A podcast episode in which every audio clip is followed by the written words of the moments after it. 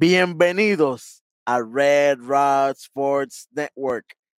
Esto es Zona 32. Bienvenidos al 10K Special. Sí, señor, lo prometido es deuda. Pedrito, llegamos. Estamos aquí, estamos aquí, estamos aquí. We made it. We made it. We made it. Wow. Esto es como la canción de, de Mo Bamba. Vale. Tú sabes, pero suave. Sí, pero, pero hay que ponerle beeps a todo la, el sea, resto de la. Y da, ra- sí. Como una canción de Bad Bunny más o menos. So maybe no podemos cantar el resto. Pero ustedes saben. Pero ustedes saben, por lo menos escucharon el bowling. Tranquilo. Sí, sí, sí, sí. Tranquilo, tranquilo, Mi negro tranquilo. Mo, mi negro Mo. Oye, Pedrito. Oye, es que.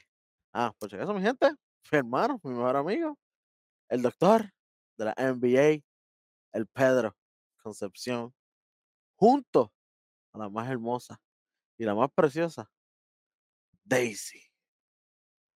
Sí, señor. Oye, dándole saludos también, porque Red Rod Sports Network no somos solamente Pedro y yo en zona 3-2. Está el indio, Ronnie, que Ronnie ahora mismo está en algo in- interesante, pero está el indio, Ronnie, y está el, el, el, el top, el top, el rojo, el Eric Jovan, la bestia humana, el mío de corazón, mi hermano desde que, chacho, parece que nacimos juntos casi. Y, eh, y también estamos en la yarda 32 con, con el beat. Y no se olviden que tenemos el minuto 32 cuando hablamos de soccer en el mundial. No se equivoquen. El minuto 32 no solo en el mundial. El minuto 32 viene con algo pronto. Eso, shh, calladito. Sí, señor. Por debajo. Estaba por debajo de. Sí, sí, eso se va por por debajo. La gente, la gente, la gente ni cuenta se va a darle de momento. ¡Pum! Y a raíz, esta gente está hablando de esto también. Sí, papá. Para que tú veas, que no se duerman. Que no se duerman. Porque No se venimos. Venimos con más. Oye, eh, mano, la, yo creo que este, este básicamente es el tercer episodio. eh, sí, este es el tercero. Una vez nosotros llegamos a- al 10K, a los 10.000, y no me canso de darle gracias a todos ustedes. Le- Esta es la tercera vez que, que lo hacemos. Gracias por el apoyo. Gracias por eh, siempre estar ahí, darle like, darle subscribe, hacer todo lo que hay que hacer. Eh, y si no es por ustedes, este episodio no se hace, ¿verdad? Porque este es el 10K Special y para hacer el 10K había que llegar a 10K. So, gracias nuevamente por el apoyo de ustedes. Y como diría LeBron, Cleveland, this is for you. Bueno, no, no, eso es lo que él dijo, pero yo no voy a decir que esto es para Cleveland. Yo sí voy a decir, this is for you. Este episodio es para ustedes. Es, literalmente es para ustedes. Nosotros lo vamos a pasar bien, vamos a vacilar, nos vamos a disfrutar el proceso. Esto es un episodio completamente diferente, como pueden ver por el título del episodio. Es completamente diferente a lo que nosotros típicamente hacemos. Así que la idea esa es, es nuestra forma de darle cariño a todos ustedes, por apoyarnos, por estar aquí. Este es nuestro regalito. Si lo quieren ver como regalo de Reyes, porque todavía estamos en enero, pues lo pueden ver como regalo de Reyes si ustedes quieren. Pero este es nuestro regalito hacia ustedes por el apoyo. Wendy, ¿estamos ready? ¿Qué es lo que le tenemos a la gente, Pedro? Mi gente, así como ustedes ven en el título, en el día de hoy, como parte del 10K Special, vamos a hablar de los mejores 10 jugadores de todos los tiempos. Los mejores. Top 10 All NBA players of all time. De todos los tiempos. Pero, pero, diantre, con números, Con números. poniendo Con gente datos. por encima de otro. Poniendo gente por encima de otro. Esta, esto va a ser controversial. A algunos les va a gustar, a otros no. Pero tú sabes qué, tú sabes qué es lo mejor de todo. Mira, la sección de comentarios. Si ustedes cambiarían algunas cositas, la sección de comentarios, nos dejan saber. Ustedes van a, ustedes lo más seguro ya tienen sus listas, nosotros también tenemos nuestras listas y eso es lo que vamos a estar discutiendo en el día de hoy. Antes de arrancar, pues tenemos un par de cositas. Antes de arrancar, algunos disclaimers, mi gente. Esta lista es completamente objetiva. No es una lista de nuestros favoritos. Si ustedes quieren ver una lista de nuestros jugadores favoritos, vean el episodio de los perfiles, que ahí nosotros hablamos de nuestros jugadores favoritos, de, lo- los uniformes favoritos, de la película de baloncesto favorita. Ahí hablamos de todo. Ahí hablamos de todas las cosas que nos gustan. Y ahí no solamente estamos Welly y yo, ahí está el corillo entero. Ahí está Pira, ahí está el indio, ahí está el rojo, ahí está todo el mundo. Sí, señor. Que ustedes quieren ver, si quieren saber un poquito más de nosotros y lo que nos gusta, ¿verdad? Y todo esto, nuestras preferencias, ese es el episodio que ustedes deben de chequear. Que, by the está bien bueno, porque como les dije, sale el corillo entero y los pueden conocer a ellos también. Así que, mi gente, esto va a ser una lista objetiva. Esto va a ser lo que nosotros genuinamente pensamos que son los mejores, lo mejor de lo mejor. Y, y a lo mejor Pedro, yo y Daisy, porque Daisy es la que toma la última decisión. Tuvimos eh, eh, op- eh, opiniones diferentes, pero lo, lo llevamos a un sistema de puntos entre nosotros para ver, para, para, para llegar a un intermedio, ¿verdad? Como que, ok, tú lo pusiste, ponle 3 y yo lo puse 5, pues en overall es, cuarto, es el cuarto. Exacto. es un ejemplo. Exacto. Eso es lo que voy a decir ahora, que nosotros, esta, esta lista que nosotros vamos a presentar no es mi lista, no es la lista de Welly, es una combinación de los dos. Hicimos, como Welly dijo, un sistema de puntos, dependiendo de dónde estuviéramos haciendo el ranking, y, ¿verdad? Y cada cual le daba, le asignaba una cantidad de puntos. Y esto que vamos a compartir hoy es ese resultado. Es, tú sabes, la combinación, esa fusión de, la- de nuestras dos listas. Y en el proceso, pues por supuesto, terminamos con varios empates y también terminamos con 11 jugadores, que 11 más de 10. Pero hicimos otras cositas por el lado para, tú sabes, para arreglar la cosa y asegurarnos de que no hubieran empates, de que no hiciéramos trampas, de que de verdad tuviéramos 10 en esa lista. Mi gente, otra cosita. Nosotros tomamos en consideración los logros individuales, los logros colectivos, tomamos en consideración el contexto. Welly tiene algunas cositas que tienen que ver con eso. Nosotros también tomamos en consideración el talento. Nosotros no vamos a considerar la ejecución en otros roles. Hay muchos de los jugadores que nosotros vamos a mencionar hoy que son horribles, que fueron horribles como dirigentes o como general manager o como otras cosas. Eso no tiene nada que ver eso no va a estar en discusión aquí. Nosotros no vamos a hablar de cómo ellos eran como dirigentes o lo que sea. No, no, no. Son otros 20 pesos. Aquí lo que hicieron en cancha. No vamos a tomar en consideración popularidad. Maybe lo mencionamos, lo tomamos aparte, pero no va a ser el factor decisivo, ¿verdad? En, en cuestión del ranking. Eh, no vamos a tomar en consideración las contribuciones fuera de cancha. Si se mencionan, cool, pero no es factor decisivo de por qué uno va a estar por encima del otro. No. Eh, y digo todo esto porque si nosotros pensamos que un jugador se merece estar en esta lista, va a estar en esta lista. Si ustedes no le comprarían la jersey porque este jugador es bien aburrido, porque este jugador no tiene muchos highlights, porque este jugador no me gusta, eso es otros 20 pesos. Si el jugador tiene que estar en la lista, va a estar en la lista independientemente le compremos la jersey o no le compremos la jersey, me gusta cómo juega o no me gusta cómo juega. Sí, Mi gente, eh, cuando les dije que va a ser objetivo, va a ser objetivo. La otra listita de, de los subjetivos ya lo discutimos, que esa fue la de perfiles. Una última cosita que quiero también mencionar. Hoy es enero 22 del 2023. Hay récords que se van a romper, hay gente que tiene mucho potencial, hay gente que son jóvenes y van a seguir ganando campeonatos, que probablemente ganen Defensive Player of the Year, que probablemente hagan otras cosas más, jugadores jóvenes que a ustedes les gusta, que nosotros cubrimos semanalmente aquí, jugadores que tienen muchísimo potencial y que pueden llegar a, esta lista, o por lo menos, tú sabes, colocarse ahí.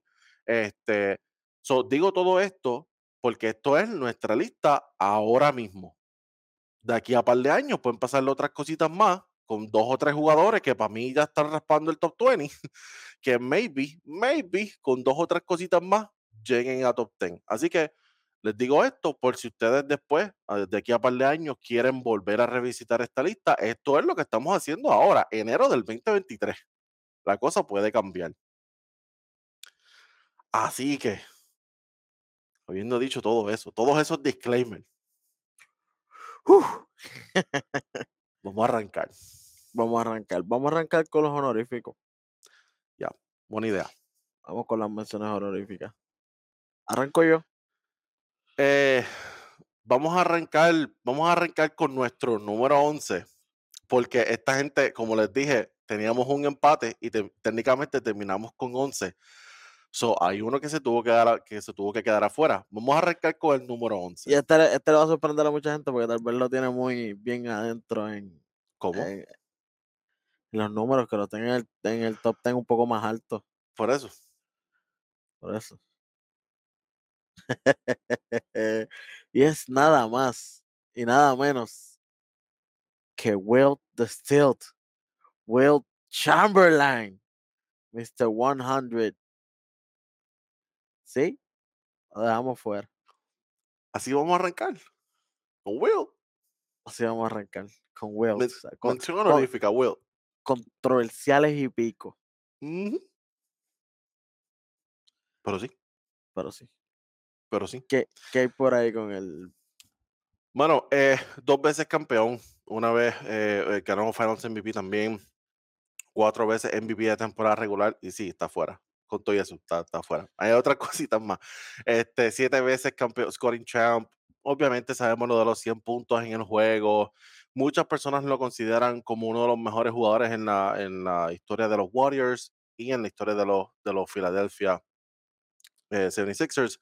Obviamente no vamos a debatir cuál es el mejor, nada por el estilo, pero ¿verdad? muchas personas lo tienen como de lo mejor de esas dos franquicias.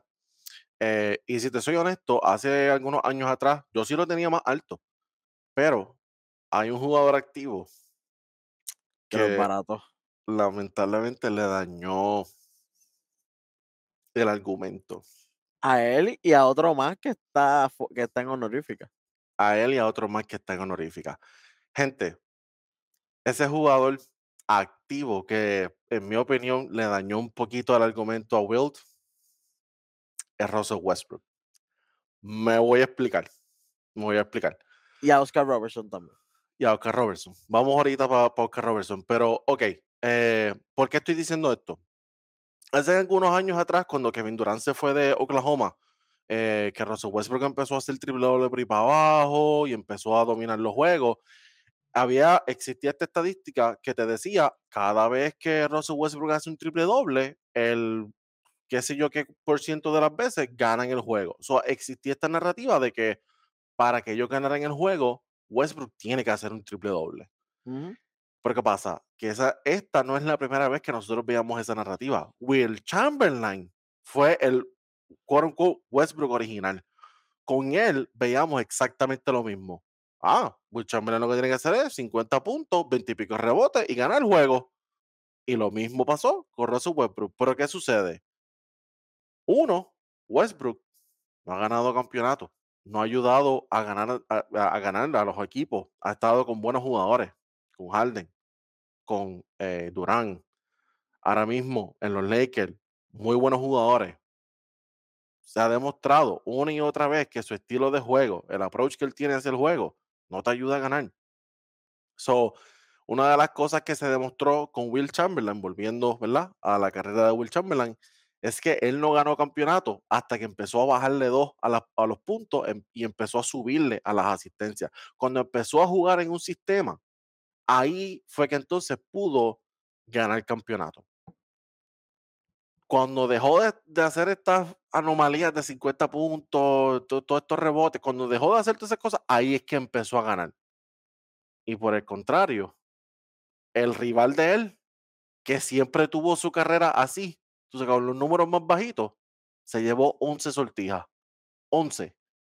Demostrándote que más números no necesariamente significa más productividad o ganar o más probabilidad de ganar o todo esto. Así que esto que pasó más reciente con Westbrook es otra forma más en lo que, ¿verdad? Que podemos ver que ese approach de Wilt no es lo mejor. Así que gracias a eso tuvimos que bajarlo un poquito más. Se tenía que decir.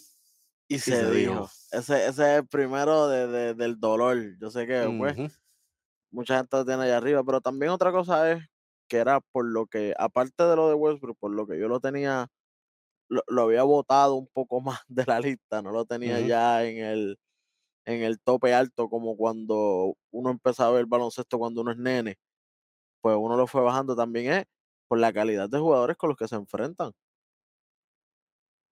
No podemos comparar los jugadores que estaban en el 60, 70 a los que están en el 2010, 2020, que La ahora cantidad, ujú, la la cantidad cantidad de equipos, la filtración de para e el filtro para los que lleguen a la NBA ahora es son top elite athletes, pero una cosa exagerado. ujú, Antes veíamos jugadores para ese tiempo que uno decía que nosotros veíamos los videos, Pedro, y nosotros decíamos como que: "¿Este tipo juega baloncesto? NBA". Ah, ah, bueno. ¿tú tú has pasado por tú has pasado por Don Bosco? ¿Tú has visto al Ray? ¿Tú has visto al Ray jugar? el rey lo e el el Raimundo se lo hubiera comido vivo. ¿Cómo? Entonces entonces ahora vemos jugadores que son unas bestias y ni tan siquiera a veces llegan al NBA. Te tengo uno, eh, LiAngelo Ball, un tremendo jugador, y si llega a estar en los 60 y 70, superstar, se robó el show. no all-star, superstar. Se robaba el show con tu y camisa, tenis y con todo. Pero estamos en una una liga que es mucho, mucho, mucho más competitiva y por por eso es que también tengo a Chamberlain un poco más atrás y sí, él medía siete dos para allá arriba y fue Hall of Famer en NBA, Hall of Famer en voleibol, es el único en la historia de estar en los 2 Hall of Famer. Pero es que la competencia para ese tiempo no era tan fuerte como es ahora, porque antes él no tenía un otro jugador de su tamaño que estuviera chocando todo el día contra él, que estaba bien difícil. Ahora no, ahora los siete dos están más montón por chavo. exacto, exacto. Sí, que tú que tú solamente te vas a encontrar con uno que esté ahí a ahí a la par contigo muy pocas veces, que en este caso sería, este, Bill Russell, pero ahora ahora es completamente él 6'9", diferente. Y mi Russell 6'9", y él como quiera siete dos Y y y se fueron a los a a los cantazos. Así que imagínate que hubiera sido con como ahora, que de momento el de la esquina, ah, Giannis normal, 7 pies, pero drivea como un point guard. ¡A rayos! ujú, Ben Simmons Ben Simmons yo digo que está fuera de de de de época, porque si Ben Simmons a a aquí es ahora mismo está entre los del montón, ahora mismo hay que aceptarlo, eh, buena defensa, pero está entre los jugadores del montón. Llega a estar Ben Simmons 40 años atrás, para los tiempos de Magic y toda esa gente, tuviéramos otra narrativa completamente. Sería diferente. Sí, porque la expectativa del triple y todas estas cosas, No no había, el e el problema de tipo se iba a spacing. el tipo se iba a matar abajo en la pintura, como él hace, y no estuvieran guardeando arriba, nada, porque antes no se guardeaba arriba.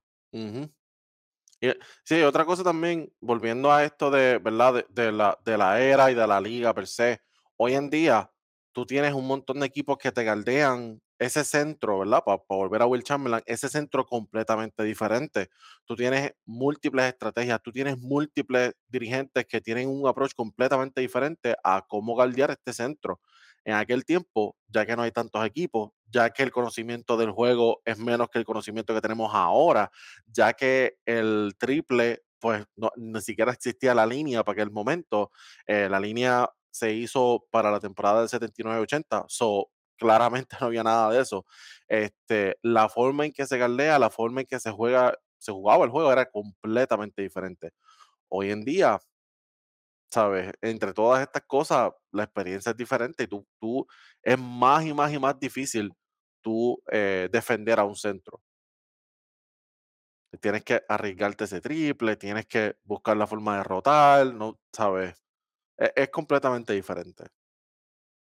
Sí, señor. Por eso es que ahora, eh, ahora los centros está volviendo la era de los centros otra vez, que con Jokic, con Embiid y con todo. Llegó unos años atrás que lo que veíamos eran los guards duros, pero estamos volviendo. El back to back MVP fue Jokic. Y y el y el back to back runner up fue Embiid. Y el back to back runner-up fue Embiid, y este año Y antes de eso fue y antes de eso había sido Giannis Antetokounmpo. 2 veces corrida.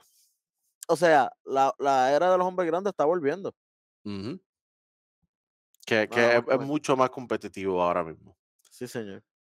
Bueno, vamos para la próxima mención honorífica. Esto no es en orden, el próximo no necesariamente es el No, 12, este, no, los en demás menciones son honoríficas es, pues, los que salieron. exacto. ¿Vas tú o voy yo? Eh, voy yo, voy yo. Eh, me voy con el máximo, el máximo anotador de triples en la historia de la NBA, el chef Stephen Curry. Cuatro campeonatos, one Finals MVP, dos MVP de la regular, uno de ellos siendo el único unánime. ¿Qué más se puede esperar para el líder de triples en la historia de la NBA, Stephen Curry? Ustedes lo conocen. No hay, no, hay, no hay que decir mucho aquí. Ustedes lo han visto, ustedes lo ven consistentemente, no hay mucho que decir aquí. Otras cositas que podemos decir, eh, récord de victorias 73-9. Eso es un buen logro colectivo, tremendo logro colectivo. Pero Eh, tú siendo el cabecilla del equipo, eso te la da a ti. Es como cuando dicen, no, que Jordan hizo 72-9 72-10. Sí, fue el equipo, pero Jordan fue el cabecilla, así que hay que darle ese logro a Jordan también. Sí, Porque y todas estas cosas se logran con un líder. Si no hay líder, la- la- eh, el equipo se vuelve loco. tienes que tener algo consistente ahí y él fue el MVP unánime ese mismo año. Este, so, es muy buena razón para ser MVP unánime, ¿verdad? Este, dos veces Connie Chan, parte del 50-40-90, por supuesto, 50% de, tiro de campo, 40 de, de triple y 90 de eh, tiro libre, que son muy pocos los jugadores que pueden hacer eso. Sí. Este, y honestamente, ese es casi, casi lo que él promedia en toda su carrera. Está Anormal, bien cerca. Anormalidad. Es que él está ahora en honorífica, pero como tú dijiste, mientras los años sigan pasando, puede ser que él siga subiendo. Eso es así. Así mismo como Will bajó con el pasar del tiempo, maybe alguien lo ayuda a subir un poquito más o maybe él mismo sube. Yo, no, he, yo, yo, no, yo no he descartado por completo a los Warriors. Están jugando malísimo fuera de su propia cancha, pero no se pueden descartar por completo. Así pasó ya- el año pasado. así pasó el año pasado. Tenían, tenían sus momentos en los cuales se veía como que no, no, no, no, no van para ningún lado y como quiera terminaron ganando.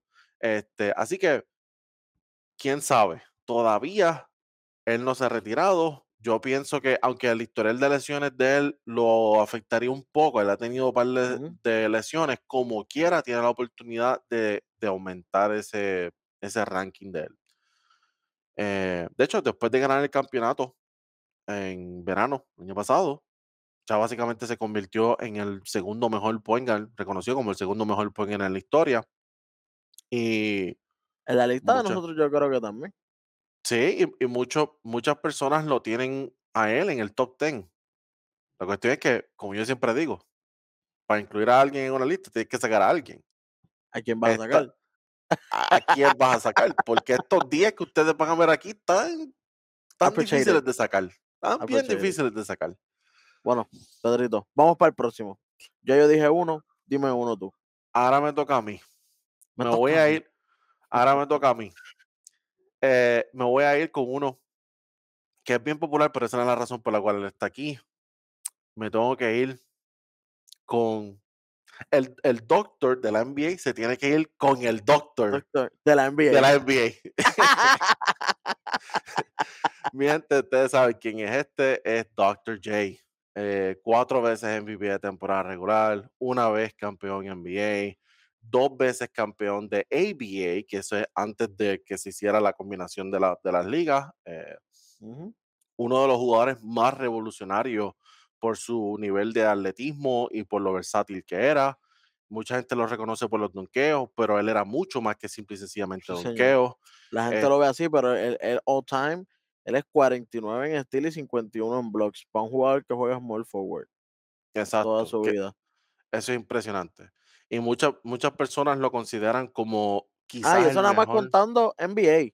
Sin, eso no es contando las cosas que había hecho en ABA, que, que tú me entiendes que ellos, esos números no se lo llevaron para la NBA y no, no hubo esa mezcla, porque si no, estuvieran más arriba todavía en los steals y en los blocks. Exacto, exacto. que Hay muchas cosas que se perdieron en ese proceso, pero eh, de nuevo, para muchos, él tiene un argumento sólido como mejor jugador en la historia de Filadelfia y mejor jugador en la historia de New Jersey. Eh, y, y no es para menos, no es para menos. Este, Dr. J, icónico, eh, uno de los jugadores más completos en la historia de la NBA y en términos de talento son muy pocos los que están por encima de él. En cuestión de talento nada más, talento nada más. El resumen, pues, pues sí, sabemos que es mejor el resumen, pero talento está, está ahí arriba. Sí. Así que ese es Dr. J, el doctor de la NBA. Se va con el doctor de la NBA. esa, me gustó, fíjate, esa me gustó. ¿Tú sabes qué? Ahorita hablamos de eh, el daño que hizo Westbrook y mencionamos a Will Chamberlain. Pues vámonos con el daño que hizo Westbrook, pero esta vez con Oscar Robertson. Oscar Robertson eh, era reconocido como Mr. Triple Double hasta que llegó Westbrook. ujú, Eh, él ganó un título, fue MVP, nueve veces All-Star, que diga, nueve, nueve veces First Time Selection, 12 veces All-Star, séptimo en la historia en asistencia, 13 en, en scoring. Y con todo y eso, que era point guard, estaba es 76 en la historia en rebote, siendo point guard. Está bueno. Para el fantasy. En aquel tiempo no había fantasy. Gracias por área fantasy. Pero tú sabes que, que, que es un point guard estar en el top 100 de rebotes en la historia. Un point guard. Está, está bueno. De verdad Sí. está bueno. Está bueno. Oye, Oye, el y- señor Oscar Robertson, a él lo que le jugó en contra, Mm. denle en copy-paste a lo que dijimos de Westbrook con Chamberlain, denle copy-paste, porque vimos lo, lo fácil que se le hacía a Westbrook, así que no nos imaginamos cómo se le podía hacer a Robertson cuando la liga también era un poco más débil. Vamos a aceptarlo, no sin tapujos. Aquí, peleenme lo que ustedes quieran, no me importa. Peléenmelo aquí, en la, aquí abajo, en la cajita de comentarios, háganlo a su hogar, háganlo a su ring, peleenme lo que ustedes quieran, pero para ese tiempo eran, eran los Milwaukee Bucks y el otro equipo éramos tú y yo. Ese equipo, Sí, para colmo, él tenía lugar sin Dort, conocido como Karim Abdul-Jabbar, que pa- él, obviamente va a estar ahí arriba. Pero imagínate, él y Abdul-Jabbar. Ujú, ¿A quién, quién diablo le mete mano a esa gente? Exacto. Está difícil, está difícil. Este, oye, una de las cosas que no mucha gente menciona de Oscar Robertson. Oscar Robertson solamente promedió triple doble, ¿verdad? De una temporada regular una sola vez. Pero él estuvo cuatro veces cerca de hacerlo. Y cuando te digo cerca, no es que hizo seis asistencias, ocho. No, no, no, no, no, no, no, no, no, no, no, no, nueve puntos y pico. Si, si, si, le enseñaran a esta gente como A nos enseñaron la matemática a nosotros, si tuvieran los mismos maestros de matemática que nosotros tuvimos, este tipo hubiera terminado con cinco temporadas promediando triple doble. Y digo esto, ¿no? ¿Verdad? Porque yo, yo sigo pensando que los triple dobles son overrated y todo lo demás, pero lo digo porque la gente encaja a Oscar Robertson en una narrativa y esa narrativa te, te dice lo que no es. ¿Sabes? Eso no significa que él tuvo una sola temporada y los demás tuvo el garete. No fue tan bueno. No, no, no, no, no. Él consistentemente hacía este trabajo, los rebotes, asistencia, los puntos. Y, y obviamente también ganaba. Y hablando de ganar, eh, yo no sé tú, Welly, pero para mí, este es el mejor jugador en la historia de los Cincinnati Royals y los Sacramento Kings. Yo sé que Ujú, quizás Chris Webber es un poco más popular, ¿verdad? Yo sé que hay otros jugadores que son súper populares, pero en la historia de Cincinnati Royals, Sacramento Kings, ¿verdad? Que, que es básicamente eh, el mismo legado. Este es el mejor jugador en la historia de ellos. Literal. Y después Checate. cuando van, y después cuando él va para los Bucks, Cuando tú hablas de point guard en los Bucks, tú mencionas a Robertson, no tienes a más nadie hasta ahora que llega Drew Holiday. Exacto. Ah, pero antes de eso, porque Ray Allen era Eh, Churingal. vámonos con el, con el all time que sean de los equipos para el juego de PlayStation, que tú sabes que siempre hacen un all time de los teams. Él te sale en los Kings y te sale en Milwaukee. En los Bucks. En el juego regular de ambos, por En cuadro supuesto. regular de ambos, literal. Y de los, de los más altos de overall. Checa una última cosita que, yo- que yo quiero mencionar. Mira, mira esta estupidez, Welly. Esto no tiene ni sentido. Rookie. Rookie. No, no, no, no, no, no, no, no. Eh, esto se pone peor después. yo voy a seguir haciendo esto, ustedes se van a cansar de mí hablando de las versiones de esta gente rookie, pues eso es una de las cosas que yo quería hacer, para que ustedes vean, cuando tú eres grande, tú eres grande desde rookie. Cuando tú eres Hall of, cuando, no, Hall of Fame no. Cuando tú eres top tier allá arriba, tú eres así de bueno desde rookie. Y este es uno de los ejemplos. Rookie season, 30.5 puntos por juego, 9.7 asistencias por juego, 10.1 rebotes por juego. Rookie season. Rookie season. Entonces, Rookie. eso es, eso es el, ¿cuánto, cuánto, ¿cuántos rebotes? 10.1. ¿Y, y asistencia? 9.7. O sea, que, que ese es uno de, los, de las temporadas que, desde que- rookie. De- rookie. Rookie. Y ahora un, no rookie lo que te, y ahora un rookie lo que te promedia son eh, 12, 5, 5 y la gente dice, "Diantre, ¿qué clase de rookie? Diantre, qué clase de rookie. Hay que incluirlo en la conversación. Pablo no está seguro. Este chamaco hizo 12.55. Está duro. Pablo no está asegurado. bueno, eh, Oscar, Oscar, Oscar estaba asegurado, ¿sabes? Oscar- Oscarito, Oscarito. Oscarito, the Big O. Estaba, estaba asegurado, por si acaso. Day one. Ese sí que era day one. ¿oíste? Day one. Hay otro que yo estoy loco por llegar a él. Ah, tacho. Suave. Pero, pero, pero tengo que cogerlo Suave. suave. Suave. cogerlo suave. Oye, Pedro, el último honorífico que tenemos para ya darle al top 10. Sí, para arrancar con eso. Oye, Welly, mala mía, eh, yo sé que esto es tuyo, pero antes de yo mencionar a este jugador, yo tengo que decirle, chamaco, chamaco, este es el Q, tíratelo.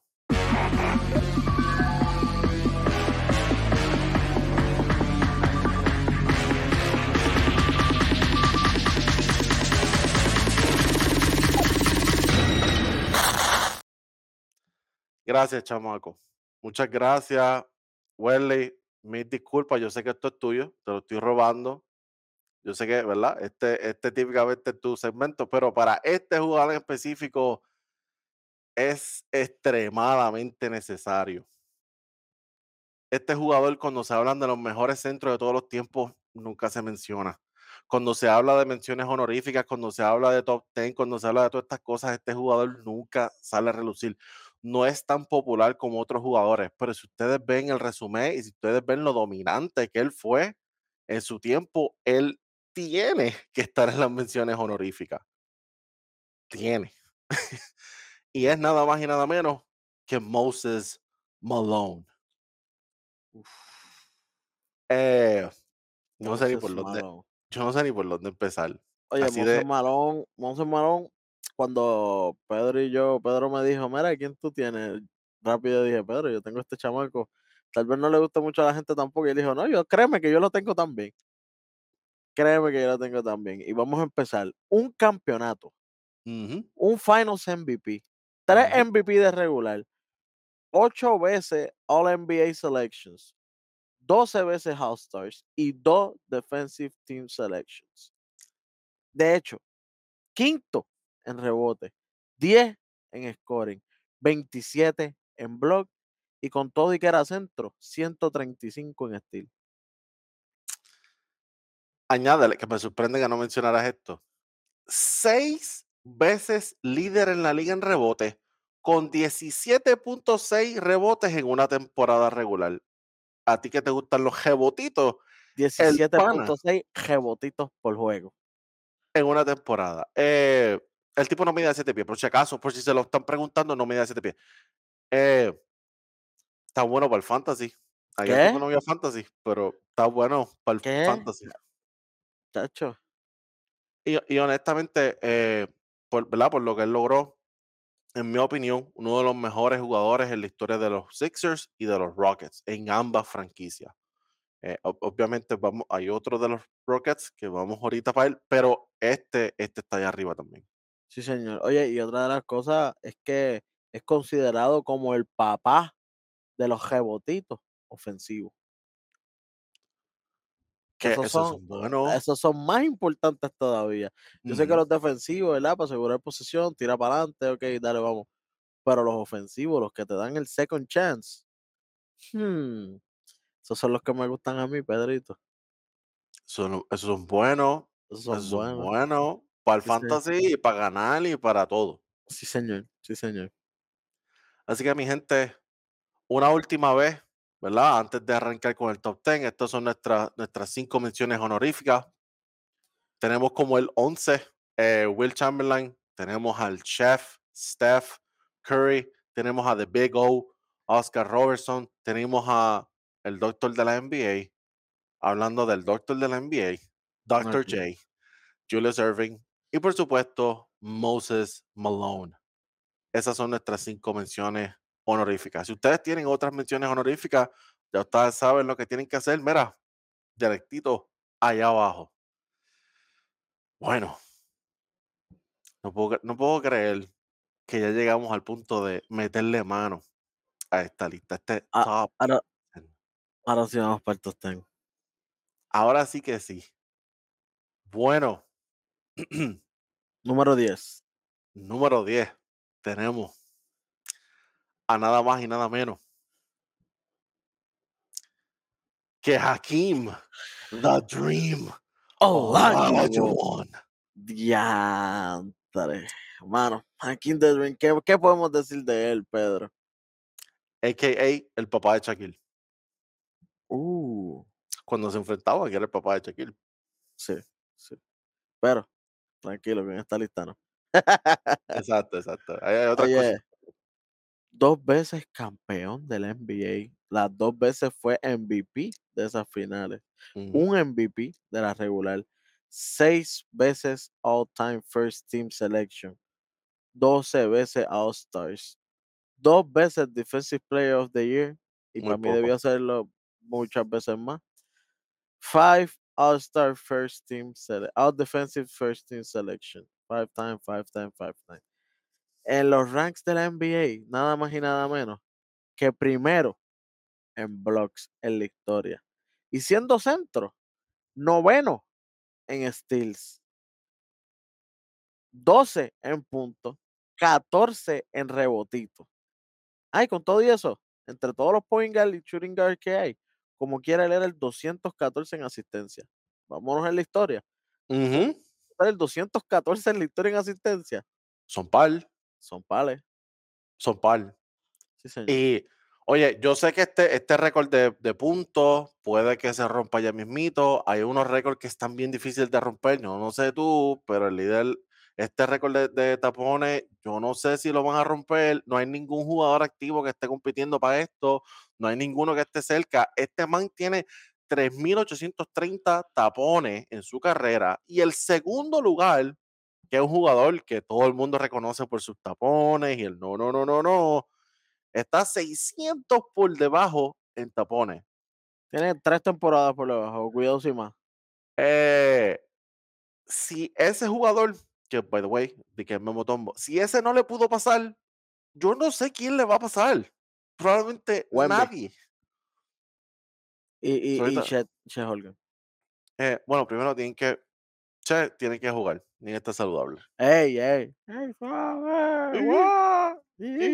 Este, so, este es uno de los récords que genuinamente yo pienso que está casi imposible de romper. Son 3.830 y como les dije, el segundo lugar está 600 por debajo y es un jugador que se le, se le reconocía por ser buen taponero y Oye, como llegó- quiera no se queda llegó el- cerca. Llegó el tiempo que, que él promediaba 5.5 tapones por juego. Y es como que a rayo, espérate, que tú me estás diciendo que este hombre da casi 6 tapones cada juego. Eso no tiene sentido. Los, los líderes de hoy en día, los que están arriba en, en tapones por juego, están dos puntos y pico, están por ahí. Bruce López, Nick Claxton, Jaren Jackson Jr., están en los dos puntos y pico. Este tipo hace eso, hace el triple de eso. De eso. También el juego cambia y están tirando más de afuera. Es una de las razones por las cuales es bien difícil eh, que, que esto de los tapones se rompa. Porque como ahora todo el mundo está tirando de ahí atrás, es más difícil de dar tapón, no como antes, que había casi todo el mundo tiraba debajo de, de- de la pintura. Y Ujú, pues estaba Hakim, que tenía ese, ese, ese radar para los tapones activos. Así que es más difícil todavía por la manera de que se está jugando el NBA de hoy. Por eso es que una de las razones que esto, este, esto- este récord está casi salvo, ¿viste? Por por vida. Y con todo eso, eh, aquí aquí viene la cuestión, con todo eso, los contemporáneos de él no se le acercaban. Los mismos que estaban ahí con él no se le acercaban. Imagínate los de ahora, ¿sabes? E esto está imposible. Sí. Yo, oye, nosotros ahorita estábamos hablando de que él se merecía más Defensive Player of the Year.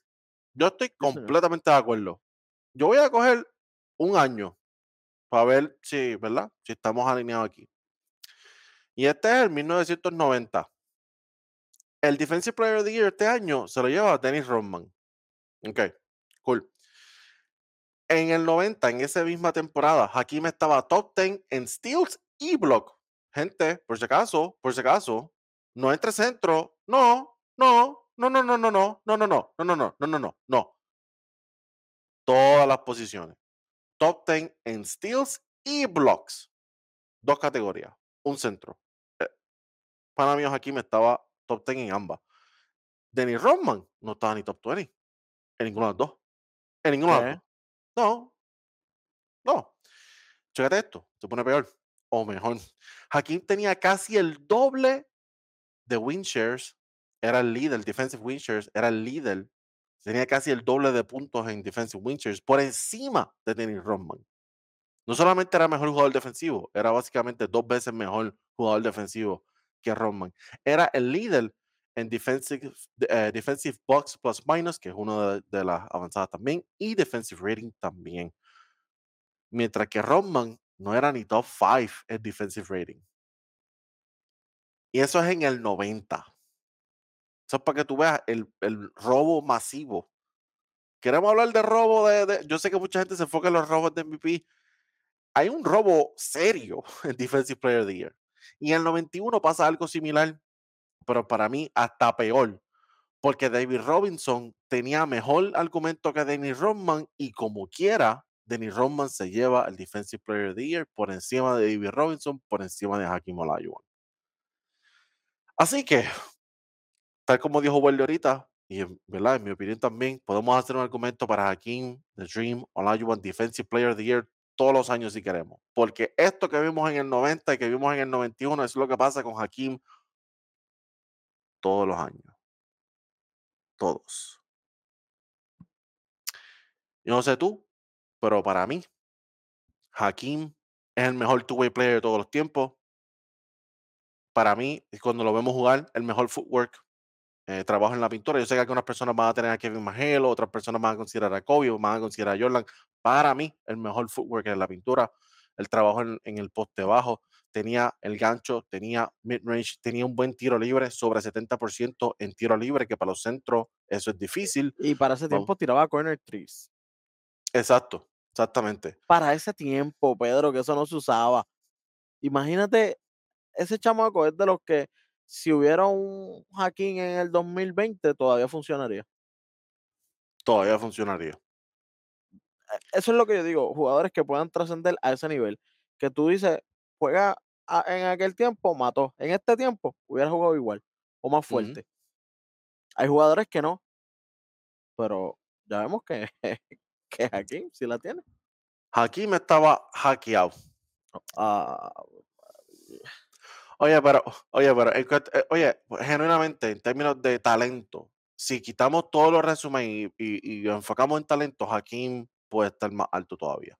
En cuestión de talento, puramente talento, la capacidad que él tiene en ambos lados de la cancha, Hakim está hasta más pillo. Debería estar hasta más arriba de lo que está, pero aquí estamos considerando resumen también. Así que, mi gente, esa es una de las razones por las cuales está número 10. Eh, es una pena que él, se, que él se retirara en Toronto y que no terminara en Houston. Yo pienso que él se merecía eso, pero este, así, así se dio su, su, último, su última temporada. Y lo otro también, ganó dos campeonatos en una era, en una década, en donde todo eran los Bulls. Y él ganó los dos campeonatos entre medio.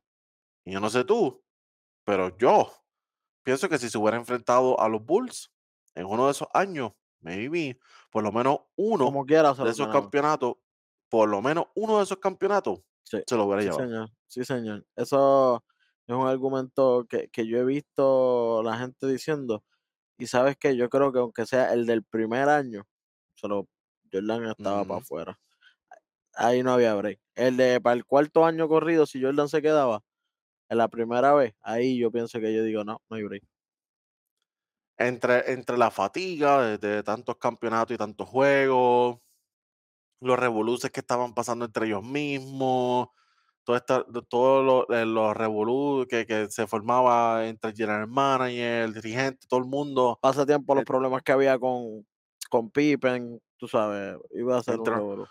entre una cosa y otra, yo fácilmente veo a Houston ganando por lo menos, por lo menos uno de esos dos campeonatos. Si ustedes están en desacuerdo, genial, cool. Mira, allá abajo, sección de comentarios. Bueno, Welly, ¿algo más que quieras añadirles aquí antes de movernos al número 9? Vamos a movernos, vamos a movernos. Ok. Este, este es el hijo, ¿verdad? Cuando se trata de, de head to head, de los matchups entre ellos, este es el hijo.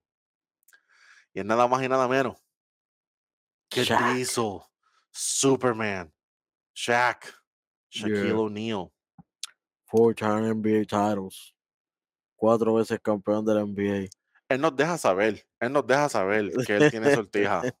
él se lo ha dicho a Charles Barkley muchas veces. Muchas veces. De los Four Horsemen. Uf. Tiene cuatro. Cuatro. Eh, tres veces, tres de ellas fue MVP de las finales. Ujú. Tiene un MVP de la regular. Ocho veces First Team eh, Selection. eh, 15 veces All Star. Tres veces All Defensive Second Team. Ocho, octavo en, en, en blocks y en anotación. 15 en rebotito y 216 en asistencia. Bueno, El Chuck. El Chuck. Y está bueno. ¿Qué, más, qué vamos a decir? Todos aquí saben lo dominante que era el Diesel debajo de ese palo, brother. Eh, no había break. Bueno, tu- hasta le hacen una jugada en contra porque no podían con él debajo de la pintura. que es el famoso Hack and Shack, Hack a Shack, Sí, señor. que fue que, que Popovich fue el, el más que lo, lo llegó a utilizar. Este, y era, y eso, eso te habla a ti de una de las debilidades de, de Shaquille, que era el tiro libre. Este, básicamente el tiro libre era la, una de las debilidades más grandes de Shaquille O'Neal. Sabemos que él no era gran tirador tiro libre, se fue con 52% de tiro libre. Este, y honestamente, como bien dijo Wesley, eso, eso no lo detuvo, como quiera fue un centro dominante, para muchos el centro más dominante en la historia y para algunas personas también el mejor centro de la historia. Estando número 9, nosotros no estamos de acuerdo con eso, pero hay algunas personas que sí lo ven como el mejor centro en la historia. Y sabemos que el principio de los 2000 tienen nombre y apellido y es Shaquille O'Neal. Este, esa, esa, esos Lakers, esos equipos de los Lakers al principio de los 2000, es uno de los mejores equipos en la historia de la NBA. Está ahí, con Golden State, con los Bulls. Este, ese equipo de los Lakers era bien, bien dominante. Y para serte honesto, él mismo como rookie, de nuevo, como rookie, también fue tremendo rookie. Eso desde, desde que entró a la liga, que lo cogieron en Orlando, ya él estaba dominando. Eh, él promediaba 3.5 tapones como rookie. Como rookie. Eso entrando a la liga está poniendo a todo el mundo. Como, Este, como rookie es, es mejor que, que la mayoría de los de ahora. en su, en su peak, en su prime. Tú sabes. Este, no hay mucho, no hay mucho que hablarle en términos de, de su estilo de juego, porque es bien simple, te donqueo por encima, te, te ganchito bien cerca del canasto, no hay tanta versatilidad en el juego de Shaquille, pero funcionaba. Algo que sí le puedo dar crédito, que yo pienso que mucha gente no le daba crédito, es la capacidad que él tenía en crear mismatch sin la bola. Nosotros hablamos de cómo Luca lo puede hacer, cómo otros jugadores lo pueden hacer, pero Shaquille también lo podía hacer, llevarse ese guard para la pintura o llevarse ese power forward o lo que fuera para la pintura y hacer el trabajo, consistentemente moverse. Este, eso era algo que él hacía bastante bien, eh, ¿verdad? En la movilidad. Y en defensa, en defensa, él era muy buen pin protector, como les dije, 3.5 tapones por juego como rookie. Este, es bastante impresionante. La otra debilidad de Shaquille, este, en Aparte defensa, de- aparte de su boca. aparte de la boca, aparte del ego, un ego enorme, Este, y los tiros libres, la defensa se podía explotar. Él, esto, esto puede ser otro tema para otro episodio, pero la defensa de él se podía explotar porque era bien similar a Rudy Gobert. Rudy, él protege la pintura, pero fuera de eso, no hace mucho. ¿Por qué digo que puede ser, esto, esto tiene el potencial de ser otro tema de otro episodio? Porque hay un gran mito, que dicen por ahí, que él fue que cargó a Kobe. Yo puedo hacer ese argumento al revés. La defensa de Kobe, en las cortinas principalmente, permitía a Shaquille quedarse en la pintura. Si no tuvieras a alguien como Kobe trabajando tan duro con esas cortinas, Shaquille no se podía quedar atrás. Y automáticamente ya, lo- ya tú podías explotar a Shaquille así como la gente ha explotado a Rudy Gobert. Y Shaquille hubiera quedado expuesto, como eventualmente quedó expuesto, pero después tenían la excusa de que, bueno, está en su prime, tiene un par de años, qué sé yo, las lesiones. Y, al principio de su carrera que eh, estaba expuesto y hasta que llegó a los Lakers. Al principio de su carrera era como que sí, era más flaco, era más ágil y todo, pero se estaba empezando ya a ver el que solamente me quedo en la pintura. Ujú. Y después se vio un poquito más obvio, pero ¿qué pasa? Kobe, Wade hicieron ese trabajo y él no quedó expuesto. Pero si no hubiera sido por el trabajo de ellos dos, fácilmente hubiera quedado expuesto. Mi gente, no tengo más nada que decir de Shaquille. Ya ustedes conocen a Shaquille, lo vieron jugar, no hay más nada. Como les dije, no hay más nada. Ustedes saben el resto de la historia. Este próximo jugador, ustedes también lo conocen. Lo conocen muy bien. Y ese es nada más y nada menos. El 8. The Black Mamba, Kobe Bryant, el 8. en la posición número 8 con el jersey de 8 y 24 también, pero, you know, the Black Mamba. Kobe, la bichuela, Kobe Bean Bryant, mi jugador favorito de all time. Por eso es que, mi gente, esto no es una lista de tus jugadores favoritos, porque para mí, si no hubiera, si es para el jugador que más me guste, yo le hubiera puesto uno, pero hay que ser realista. Vámonos, va- vámonos para donde va. Y nosotros los tenemos ocho en el, en la- en el combo de, de- de Pedro y mío. Eh. Kobe Bryant, nada más y nada menos. ¿Qué podemos decir? Five time, five time, five time, five time, five time NBA champion.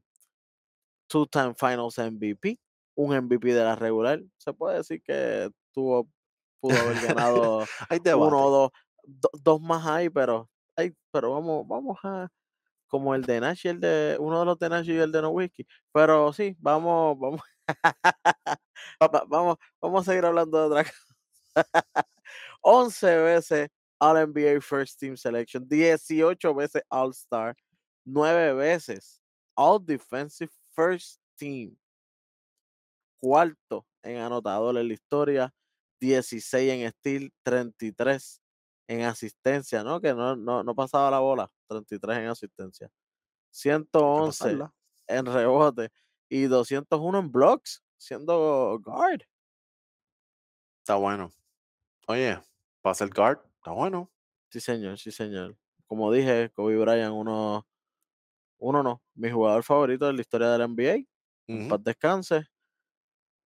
Siempre tendrá un pedacito de mi corazón. Siempre Pedro y yo, esas eran las discusiones cuando estábamos en la escuela.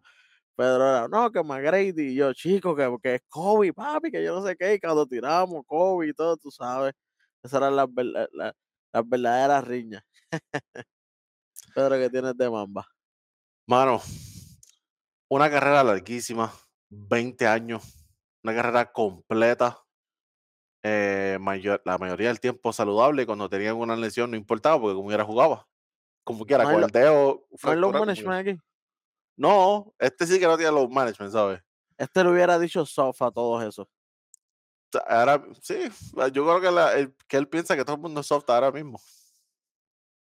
Este, oye, una carrera promediando 25-5-5, está bueno. Para la carrera, carrera, 25-5-5 está, está bastante bueno.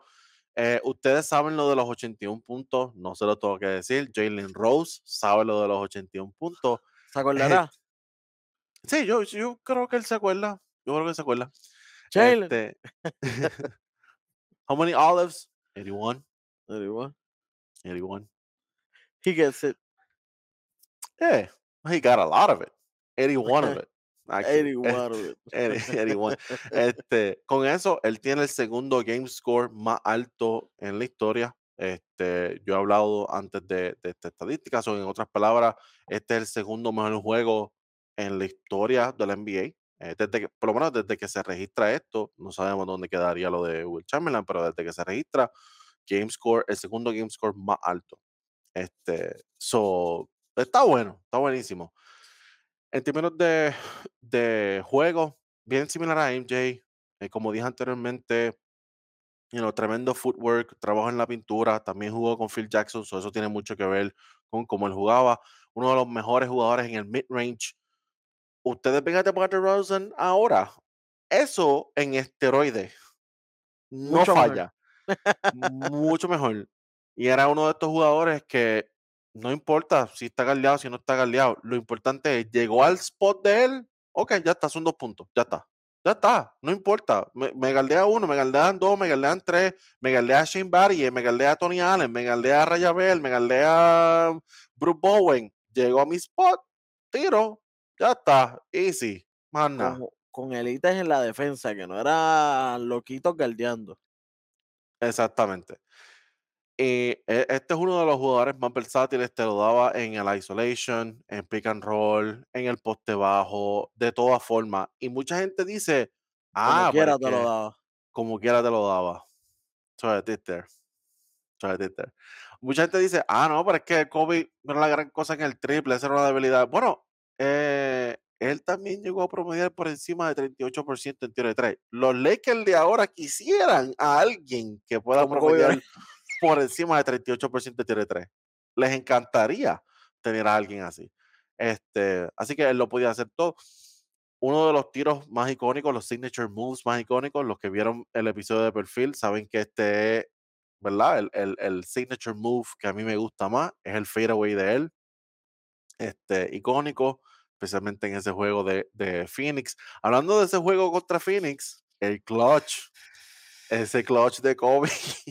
Oye, Kobe era, era Mr. Clutch, tienen que aceptarlo, hasta los haters tienen que aceptarlo.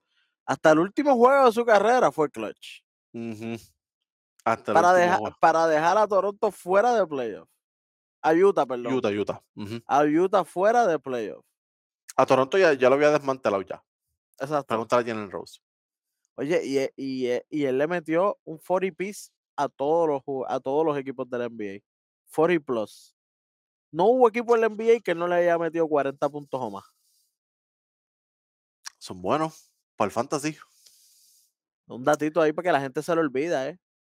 O sea, pa- pa- tú sabes, darle refresh, como dicen por ahí. Este, y eso es la ofensiva, mi gente. No hemos hablado de la defensa. Ya yo, ya les di un pequeño hint.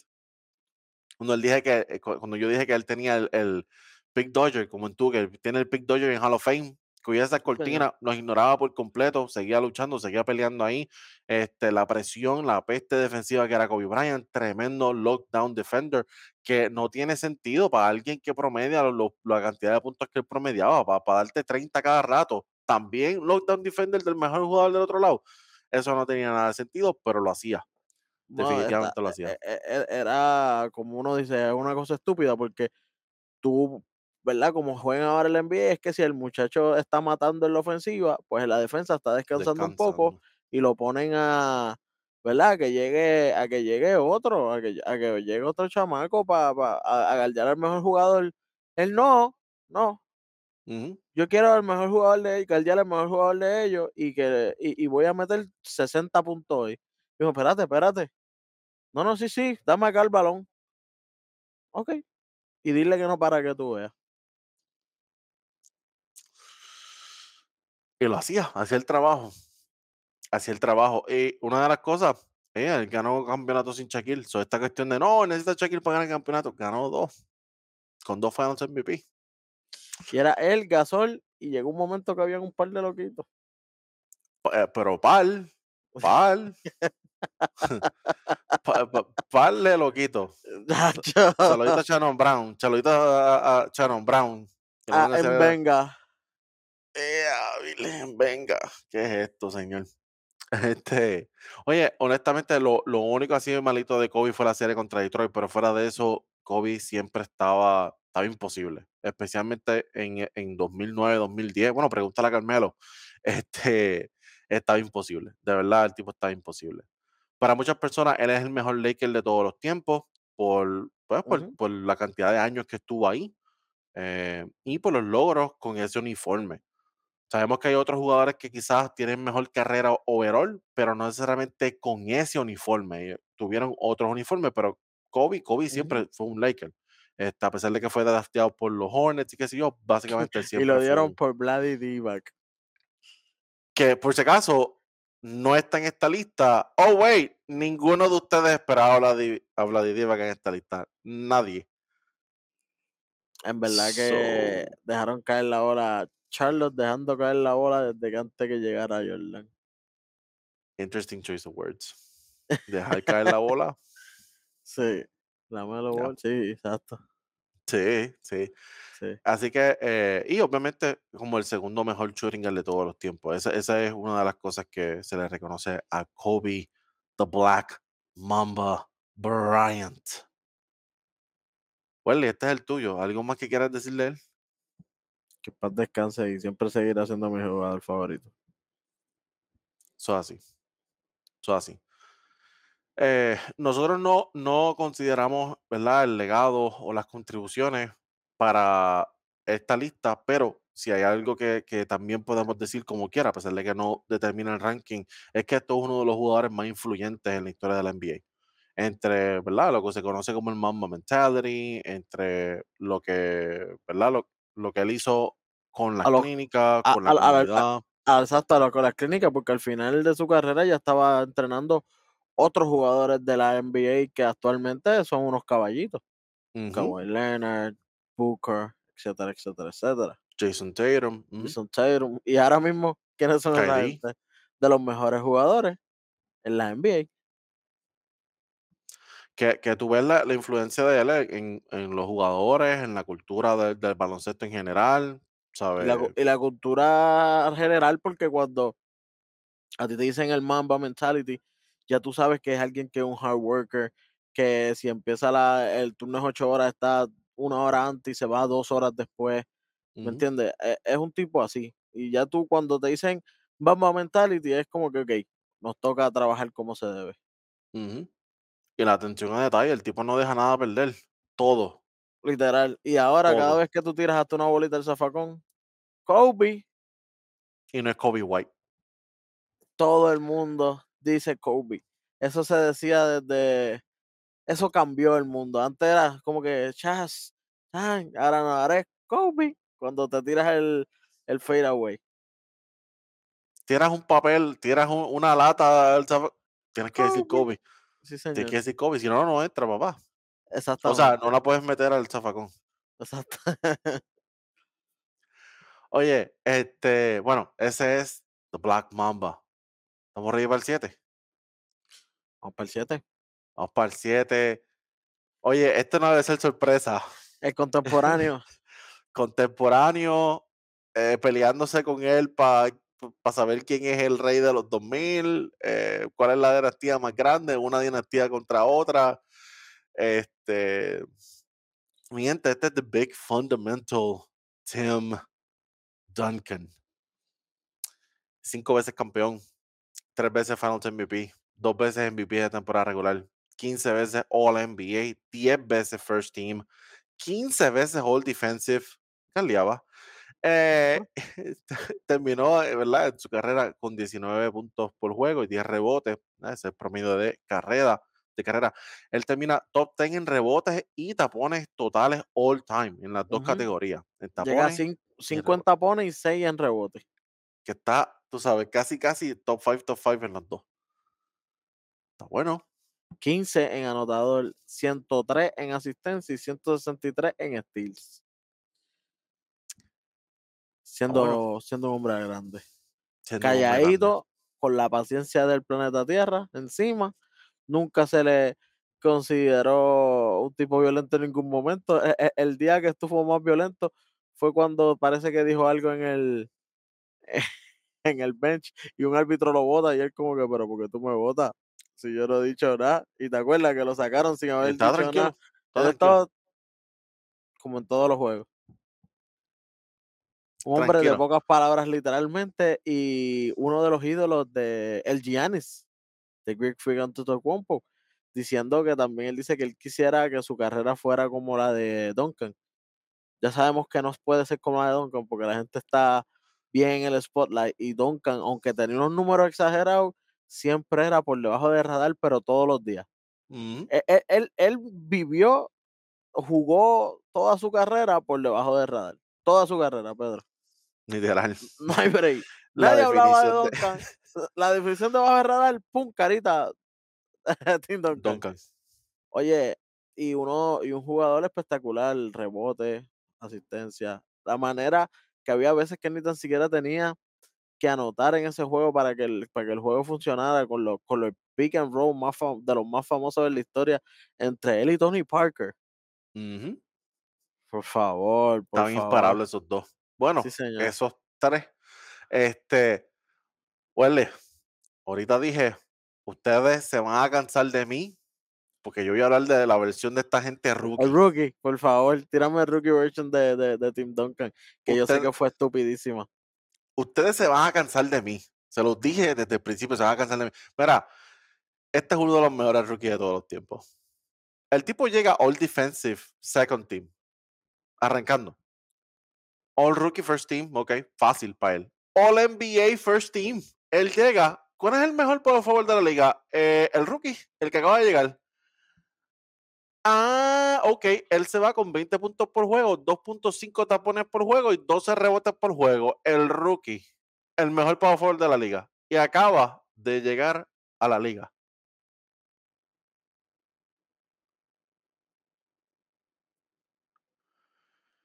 Eh, y volvemos después de estas pausas comerciales. Este está absurdo. De verdad está absurdo. ¿Quién es el mejor power forward de la liga? Bueno, pues el novatito. Acaba de llegar. Fresquecito. Acaba de llegar. All NBA First Team. Rookie. Cómodo. Rookie. Muerto de la risa. Muerto de la risa. Oye, Y el tipo, y el tipo no se muere de la risa porque él es como Popovich, no se reía nunca. es, eh, ¿verdad? Ese- e- esos dos son igualitos. Y eso, eso es muy buen, ¿verdad? Una buena pareja, un buen combo de dirigente y jugador. Uno de los, de los mejores, de los más reconocidos. Este, en términos de su juego, no era nada wow. Por eso es que mucha gente no lo tiene aquí, no lo reconocen, porque no era, ¿verdad? No era nada flashy, no iba a estar donkeándole por encima a tres jugadores, no iba a estar tirando de tres, no iba a estar haciendo ninguna de estas cosas. Pero hay algo bien interesante. Él era uno de estos two-way players que protegía muy bien la pintura y podía cubrir de forma eficiente los pick and roll. Podía hacer ambas cosas bastante bien. Tenía suficiente agilidad para cubrir a Kevin Garnett y también para cubrir a Chuck. Ok, nadie puede defender a Chuck, cógelo con calma, lo sé, nadie lo puede guardiar, pero por lo menos él hacía buen trabajo, considerando que nadie lo puede guardiar, él hacía buen trabajo. Este, y le daba problemas a, a Kevin Garnett, que era más ágil, pero no era tan físico como, como Duncan. Y completamente ignoraba el trash talking de Kevin Garnett. Nada más por eso ya tú tienes que estar aquí. Oye, que pero es Kevin que- Garnett, Y, y Duncan así como que. tranquilito. No, que, que pip, pip, pip, pip, y él. Ok, lo que tú digas. Chocate que te voy a dar 20, 30 Toma. con 20 rebotes aquí. Y, Ok. y nadie se dio cuenta. Porque de momento tú veías esto el juego, pam, pam, pam, se acabó el juego. Ah, Duncan acabó con un 23-18 y tú espérate, pero, pero si yo estaba viendo el juego. ¿Con cuál ¿Cómo lo él hi- pones? ¿Cuánto él hizo 23-18 y cuánto te pones? ¿Cuándo? Espérate. Yo lo vi. O sea, yo estaba pendiente, pero no lo vi. Ok. Eso era. Eso era. Ese era Tim Duncan. El que pasaba por debajo del radar Todo naturalmente. el tiempo. Todo el tiempo. Tremendo footwork en el poste bajo. Tenía el ganchito, tenía el bank shot. El banco siempre estaba abierto para él. Oye, el- el- la tablita. La tablita. Venía, pop, pop, pop, fake, fake. Toma, tablita, aquí está. Sencillito. Este, y, y otra de las cosas que mucha gente no menciona, yo sé que ahora tenemos a Jokic, ¿verdad? Y Jokic hace el double team completamente irrelevante, pero antes de Jokic, Tim Duncan era uno de esos jugadores que hacía los double team completamente irrelevantes. Le haces el double team, él casi siempre hacía el pase correcto, muy buen pase. Y obviamente sabemos que San Antonio tenía buenos tiradores, buenos jugadores. o ellos hacían pagar al otro equipo por hacerle double team a Tim Duncan. So, te elimina la estrategia defensiva. De repente no puedo hacerle double team a Tim Duncan por lo bueno que era pasando la bola en esa situación. Este, él también tenía buen tiro de mid-range, como les dije, banquito, y tenía un, un, tiro libre decente. Sabemos que los centros, los power forward, los hombres grandes típicamente tienen problemas con los tiros libres. Duncan no era uno de ellos. Solamente en aquel juego que, que, falló los dos para, para perder contra Miami después, que les llevó el juego 7, pero sí. Exacto, pero como carrera overall, pues no, ese no era un problema. Ese no era un problema. Este, obviamente, este es el mejor jugador en la historia de los Spurs. ¿Cuál es la, cuál es la competencia? Este, Gervin. Ok, gracias. Eh, y, y, y, The General. ah, bueno, sí, sí, sí, General, muy bueno, pero, pero pues Timmy D es Timmy D. ¿Cómo? Timmy D, The Big Fundamental, Tim Duncan. Ok, ok. Ese es otro de los que él tiene, Timmy D. Sí, no me gusta. Ah, ok lo, lo, eliminamos por completo de la. Tengo que ir a, tengo que, tenemos que ir a Basketball Reference, pero no pagaron ese, no. Ese no, no ese no. Timmy D, mm, se escucha. No, Big Fundamental. Big Fundamental. Eh, este, gente, este mejor power forward de todos los tiempos también, mejor jugador de San Antonio de todos los tiempos, y uno de los jugadores que cuando tú dices ganar, él tiene que estar en la conversación. Él tiene que estar ahí. Sobre 1100 victorias a nivel individual y en términos de trío, ¿verdad? De, trío con la mayor cantidad de victorias, Parker, Manu, Duncan, con sobre 540 victorias como trío. Eso está trepado ahí arriba, ¿sabes? ¿Qué clase de trío? ¿Qué clase de trío? Ganan porque ganan. Raspi gana. O sea, de, que, no, de la lotería. No, no mezcles trío con Raspi gana. Porque se escucha raro. Ok. Ahí. Número 6. Última cosita antes de, mano, 19 apariciones en los playoffs. O sea, toda su carrera. Eh, ese, ese es Tim Duncan, gente. Ese es. Mm. Bueno. Estamos ready para el 6. Vamos por encima. Vamos por encima. Tenemos a nada más y nada menos que The Lord of the Rings, Bill Russell. Sí, señor. Hablamos Sí, de señor. ganar, ahora vamos a hablar de ganar otra vez. Sí, la señor. definición de ganar. Ustedes saben cuál es la historia. 11 veces campeón, 11 sortijas. Él, es la razón por la cual ahora el Finals MVP es el Bill Russell Finals MVP Award o Finals MVP o lo que sea, como quieran llamarle. Pero es, es Bill Russell. Ese trofeo, Bill Russell. Mano, eh, cinco veces MVP de temporada regular, tres veces MVP corrido, back to back to back. Eso, eso casi no se repite, pero él es uno de los jugadores que lo logró. 11 veces All NBA, cuatro veces campeón en rebote, promediando 15 puntos por juego y 22.5 rebotes por juego en su carrera. El juego de él era bastante sencillo en comparación con otros de los jugadores que nosotros tenemos aquí. Él era pues, principalmente defensa, rebote y repartir el juego. Lo de él no era tanto, ¿verdad? Dominar como su contraparte, que era Will Chamberlain, que ya hablamos de él. Este, él era completamente opuesto. Este Más era ganar, ganar, más ganar. Olvídate de lo que yo haga tanto. Yo sí voy a coger rebote y eso, pero es para que el equipo gane. Yo no quiero tampoco meter 200 puntos por juego. Exactamente, exactamente. Y funcionaba. Funcionó por mucho tiempo. Este, así que, juego bastante sencillo. Eh, no hay nada en términos de, ¿verdad? Algo complejo, algo flashy o algo, tú sabes, highlights, nada por el estilo. Bastante sencillo. Considerado por muchos la primera superestrella de la NBA. Hay algunas personas que lo ponen en la conversación con George Michael, este, que son dos jugadores de, pues, de esa generación. Para mí, tiene todo el sentido del mundo que se considera a Bill Russell como la primera superestrella de la NBA y por supuesto no podemos hablar de, de los Celtics sin hablar de Bill Russell. Eh, de los 17 campeonatos, 11 eh, tienen el nombre de Bill Russell. Este, y como les dije, ese Finals MVP es por Bill.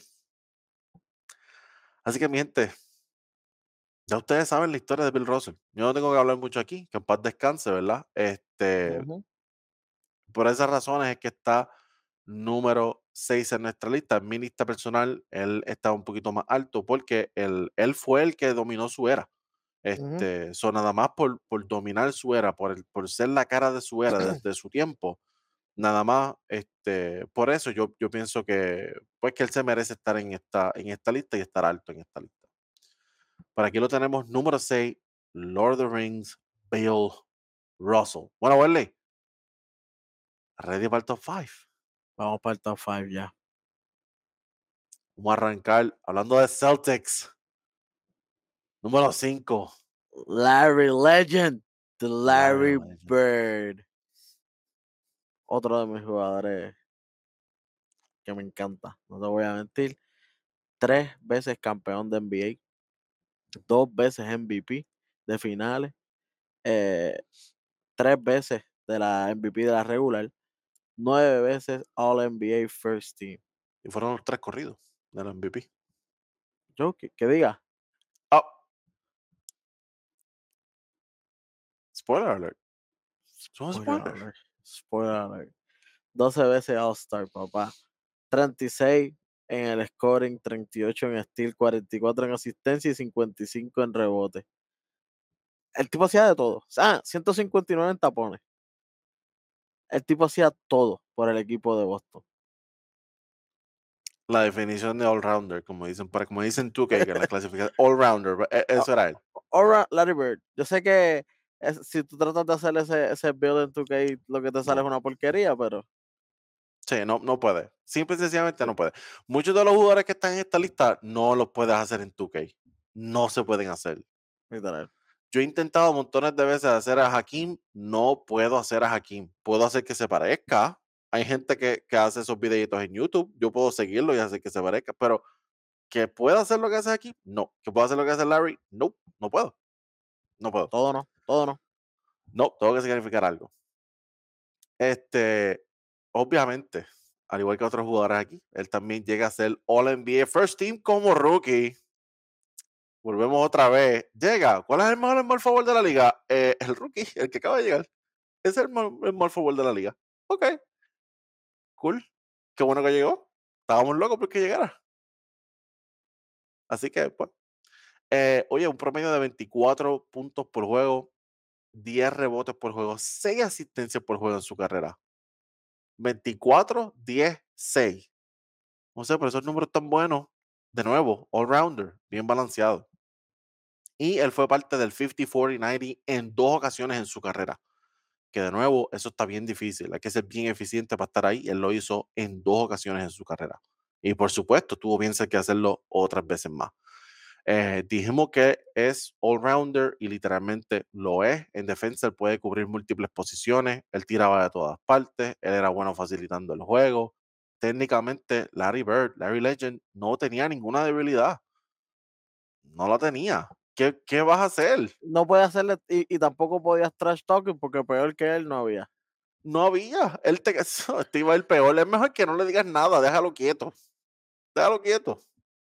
Este, él, él es- era reconocido co- por muchos como el mejor tirador de sus tiempos. Yo sé que hemos tenido otros jugadores, Allen, Reggie Miller, el Curry, qué sé yo, pero para aquel tiempo, obviamente Larry Legend era ese jugador. Él era Oye. ese, es Oye, cuando tú llegas a un, un, un All-Star Competition de esto, el, el de triple, llegas con tu con tu jaquecitos de training, con lo del corto, que diga con el, con el jogger puesto y las tenis, y llegas al camarero donde están todos y dices, oye, ¿quién es el que va a llegar segundo? ¿Cuál de todos ustedes es el que va a llegar segundo en la competencia de tres? Y todo el mundo, sí, porque es que yo voy a ganar. Y les ganas a todos sin quitarse el jacket y sin quitarse el jogger. Ok.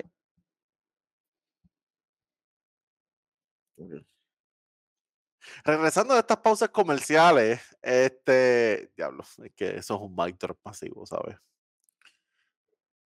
No solamente ronca, él lo hace. No como el pala mío Dylan Brooks que ronca, pero no, he doesn't want that smoke. Eh, Dylan Brooks. a Dylan Brooks le iban a dar para llevar. Oye, para aquí, para llevar, por Uber, por DoorDash, por todos lados. Chacho, Este, hasta por, hasta por Globo que ya no está. hasta por- le dan por todos lados, mano. Este, muchas personas consideran a, a Larry Bird como el mejor small forward de todos los tiempos. Nosotros, pues, diferimos. Hay otro que está en esta lista que lo vamos a mencionar ya mismito. Ustedes probablemente saben quién es, pero Ujú. este, para nosotros, el segundo mejor small forward de todos los tiempos. Y hoy en día eh, está el premio del Eastern Conference Finals MVP, eh, que tiene el nombre de Larry Bird, el que se lleva este, el Finals MVP de las conferencias de finales de- del este específicamente. Porque para el oeste tenemos otro, pero ahorita vamos para allá. Este, al igual que ese otro jugador, él solamente pudo jugar 13 años por razones de salud. Es una pena que no pudiera tener una carrera más larga. Él tenía problemas de, la espalda, la espina dorsal. Y algo que se destaca de él es que él como quiera jugaba con todas las lesiones. Con todo y que estaba chavado, con todo y que no, que no estaba 100%, él jugaba y jugaba bien. Hacía el trabajo. Eh, imagínate si hubiera estado un poquito más saludable. ¿Quién sabe lo que hubiera pasado? Porque por lo menos el talento estaba ahí y el equipo de Boston estaba sólido. Así que quién sabe si a lo mejor podía ganarse un campeonato más o maybe un MVP más o quizás añadirle un poquito más. Así que, gente, Larry Legend, de Larry Bird. No se puede decir más nada de él. Ya hablamos de Larry Bird, eso significa, y ya ustedes saben por dónde va esto. Si hablamos de Larry Legend, hay que hablar de nada más y nada menos que de De su Irvin, contraparte. Irvin Magic Johnson. Que si ustedes van a la página de Basketball Reference y ustedes escriben Irving, no les va a aparecer absolutamente nada. Pero si escriben Magic, la, la primera sugerencia es Magic Johnson. No, no, Orlando Magic. No, no, no. Magic Johnson. Es casi como si fuera el nombre. Olvídate de Irving. ¿Quién es Irving? O tú te sabes mira que hay que, mucha ¿quién es gente que Irving? no sabe quién es Irving. Mucha gente que lo conoce sin Magic Johnson. No que él se llamaba Irving. ¿Qué Irving? Kyrie Irving. ¿Qué Irving? ¿Qué Irving? ¿Quién es Irving? No sé. ¿Tú sabes Kyrie es Irving será. Kyrie Irving será. Ky- Kyrie? Yo no conozco a Irving. Bueno, Pues Magic es Magic. el Magic, la, mamá, la mamá lo llamó Magic. Día de nacimiento. Por favor. Magic. tú, tú te llamas Magic. ¿Cómo? Te llamas Magic. Ok, está bien. Magic Oye. te dije. Magic. Cinco campeonatos de la NBA. Tres MVP de finales. Tres MVP de regular. Nueve veces All NBA First Team. Doce veces All Star. Sexto en asistencias en su carrera entera. 22 en steal en su carrera entera. 83 en scoring en su carrera entera y 146 en rebote siendo point guard. Point guard de 6'9, pero siendo point guard. Pedro, es que esto es, Magic, es lo que están haciendo ahora los equipos. Cogiendo point guards 6'7, 6'8, 6'9. Alonso Lamelo, Cade, Luca. Solo que con la agilidad de, de uno bajito y, y con un core vision exagerado. ujú, Trepadísimo. ¿Qué, Y- y qué es lo que- que se y- supone que sea Ben Simmons? Y También. es de los pocos jugadores que jugó, que ha jugado desde la 1 hasta la 5. Literalmente, Él jugó unas Eh, finals en la 5. para eso mismo iba ahora. Vamos. Eh, él es el único jugador en la historia en promediar 20 puntos por juego y 12 asistencias en dos temporadas. El único, el único. Pero vamos para vamos pa lo que eh, tú mencionaste. Les dije desde el principio que se iban a cansar de mí porque yo iba a seguir hablando season, de, la- de las versiones rookies de esta gente. En mi opinión, esto, esto es lo peor de todo. Hay un argumento sólido para Magic Johnson como el mejor rookie de todos los tiempos. y yo lo tengo número 2. ¿Cómo? Pero, pero, chequen lo, lo impresionante, lo absurdo, lo estúpido que está Magic Johnson como rookie. Uno de los mejores rookies de todos los tiempos. Promedio 18, 7, 7. Gana, gana, campeona- gana campeonato en su primer año. Karim Abdul-Jabbar está ausente por lesiones. En ese sexto juego, él juega centro. Y no es que juega centro, pues Karim no está. Pues, ok, vamos a improvisar. No, no, no, no, no, no, no, no, no, no, no, no, no, no. Él juega centro, en otras palabras, point center. Juega centro. Termina con 42 puntos, 15 rebotes, 7 asistencias, 3 robos y un tapón. Y con eso asegura el campeonato de- del, del 80 para arrancar la década entera. Rookie. Rookie. ¿Cuántos rookies llegan a la NBA y dicen, ah, no te preocupes, yo estoy aquí? ¿Qué, qué, qué posición yo necesito ocupar? Ah, ya ven, yo juego centro, no hay problema. No hay ningún problema, yo juego centro y te meto 42 puntos, 15 rebotes, 7 asistencias, 3 robos, un tapón Y es point guard. y después point guard, Facilitando todo el juego y jugando centro. Rookie. ¿Tú tienes alguien por encima de eso? Yo tengo. Ya mismito voy a hablar de él. Ya mismito voy a hablar de él. Pero oye, pero si alguno de ustedes piensa que Magic Johnson es el mejor rookie de todos los tiempos, yo no voy a pelear con ustedes ninguna pelea, ninguna. El argumento está sólido, se hace solo. Si me lo quieren dejar allá abajo en la sección de comentarios, la sección de comentarios, que es el hogar de ellos. Si me lo quieren dejar ahí y decirme por qué Magic Johnson es el mejor rookie de todos los tiempos, está bien, ningún problema. Yo lo voy a leer, yo lo voy a ver y voy a estar, mira, como, como Roman, acknowledge me. Yo voy a acknowledge eso, porque es tremendo argumento. Al igual que Larry Bird, jugador completo, que lo único que no tenía era el triple y con todo y eso, casi al final de su carrera, él llega a promediar 38% de tiro de tres. So, también llegó a meter el triple en una era en donde obviamente no se mete tanto, tanto el triple como ahora. Eh, ustedes saben esto, ¿verdad? Pero como quiera hay que decirlo, él es el líder de Showtime. Showtime Lakers, esto es Magic Johnson. Este, gracias a él, muchos equipos en los 80 tenían un pacing más alto porque eso es lo que estaba funcionando con los Lakers. Si ustedes van y, y comparan el pacing de juego a través de ¿verdad? diferentes décadas, diferentes eras de baloncesto, en los 80 el pacing era mucho más alto y gracias, eh, en gran parte era por los Lakers. Así que esta gente tenía un pacing bastante alto y es, de eso es que se trataba el Showtime. Chacho, los Showtime iban a mil millas cuando la liga iba caminando. Ellos ya estaban volando, literal. Flying low. Volando bajito. Y, y gracias a él es que, es que los Lakers tienen la cultura que ellos han podido establecer y, y atraer a toda esta gente, a Jack Nicholson, a Denzel, a toda esta gente, todos los artistas, todas las celebridades. Eh, si no hay Showtime, esa cultura no, no se da. Ujú. Sabemos lo que hizo Shaquille y Kobe, sabemos lo que hizo después LeBron cuando llegó, bueno, en la burbuja, ok, suave. Eh, sabemos lo que, ¿verdad? Lo que han hecho otros jugadores, pero definitivamente Showtime es la que hay. Tú hablas de Lakers, tienes que hablar de Showtime. Es, es imposible. Considerado por muchos el mejor Lakers de todos los tiempos, yo pienso que él tiene un argumento sólido. Eh, es una pena que no tuviera una carrera más larga. Y sabemos lo que pasó, ¿verdad? Por, por situaciones de salud, no pudo estar más tiempo, pero sabemos que él fácilmente pudo haber tenido una carrera mucho más larga y más exitosa. Este, Si hubiera tenido la temporada, una carrera más larga, Pedro. hay problemas. El, el, el, eh, la- lista hubiera cambiado. Pu- Puede ser, puede ser, porque eso, puede ser, puede ser.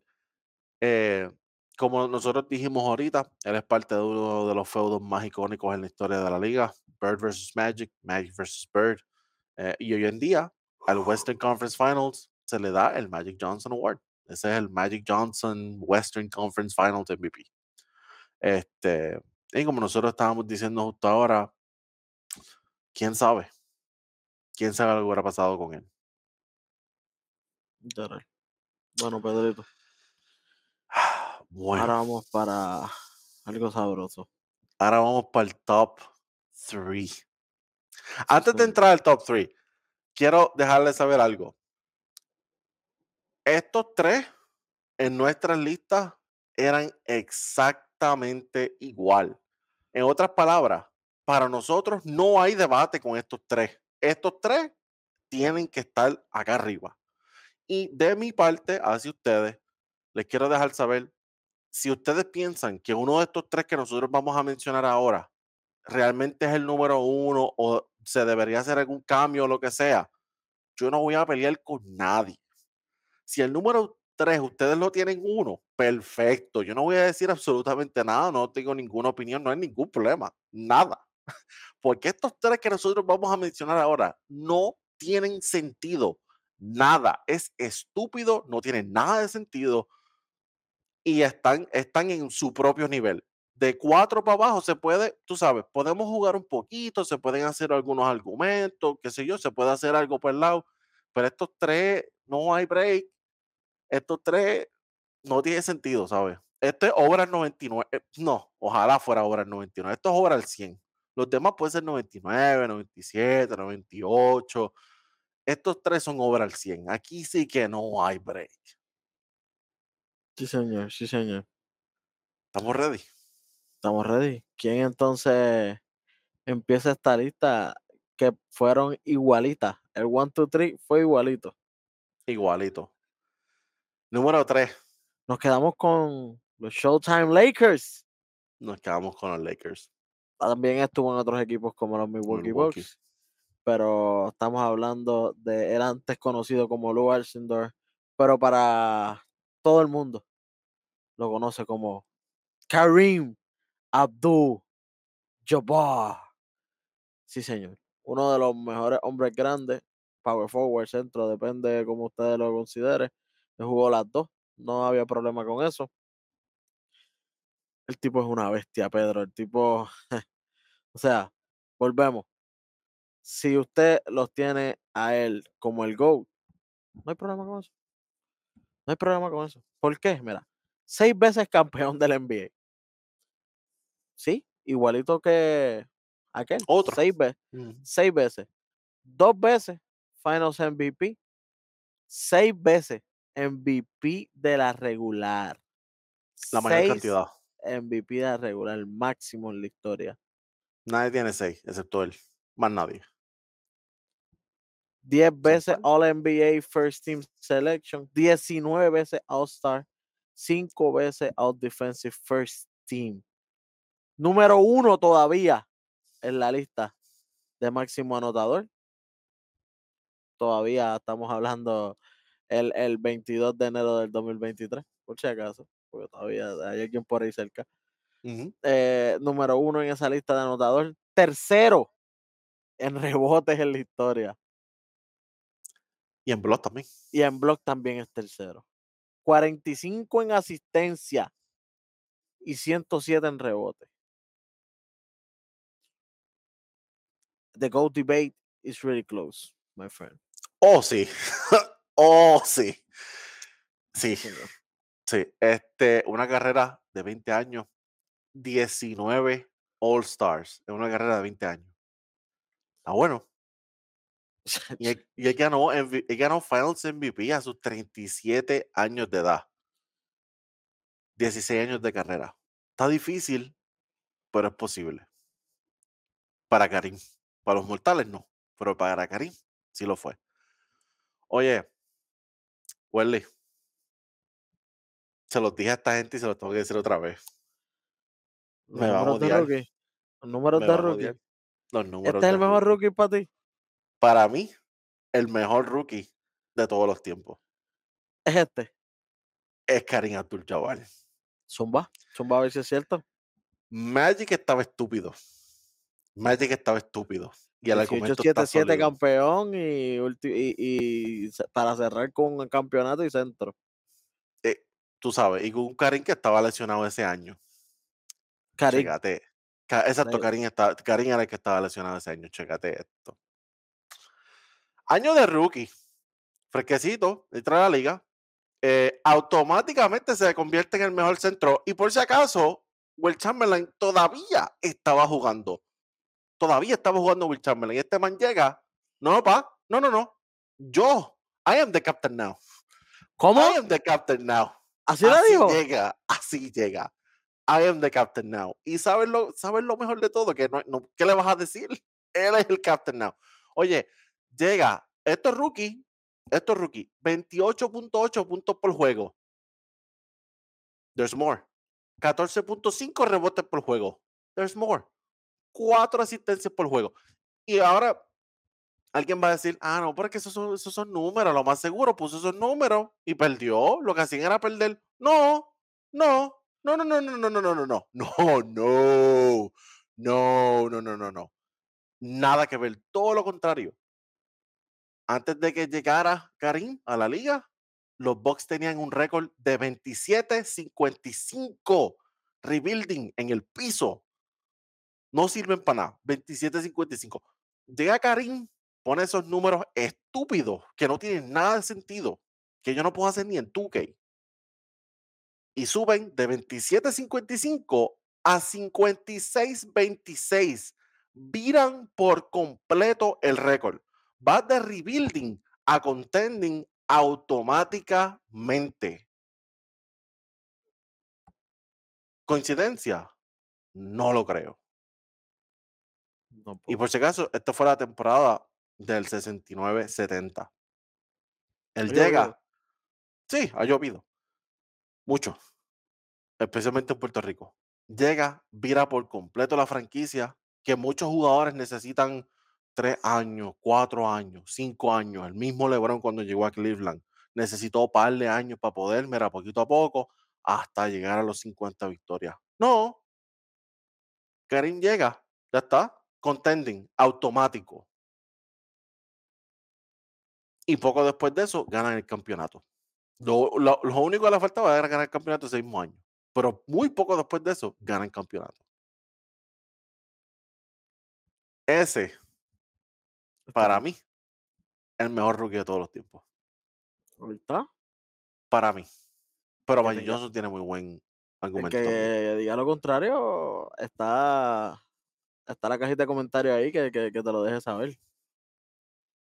Se puede, el debate se puede, porque en verdad Magic, muy bueno.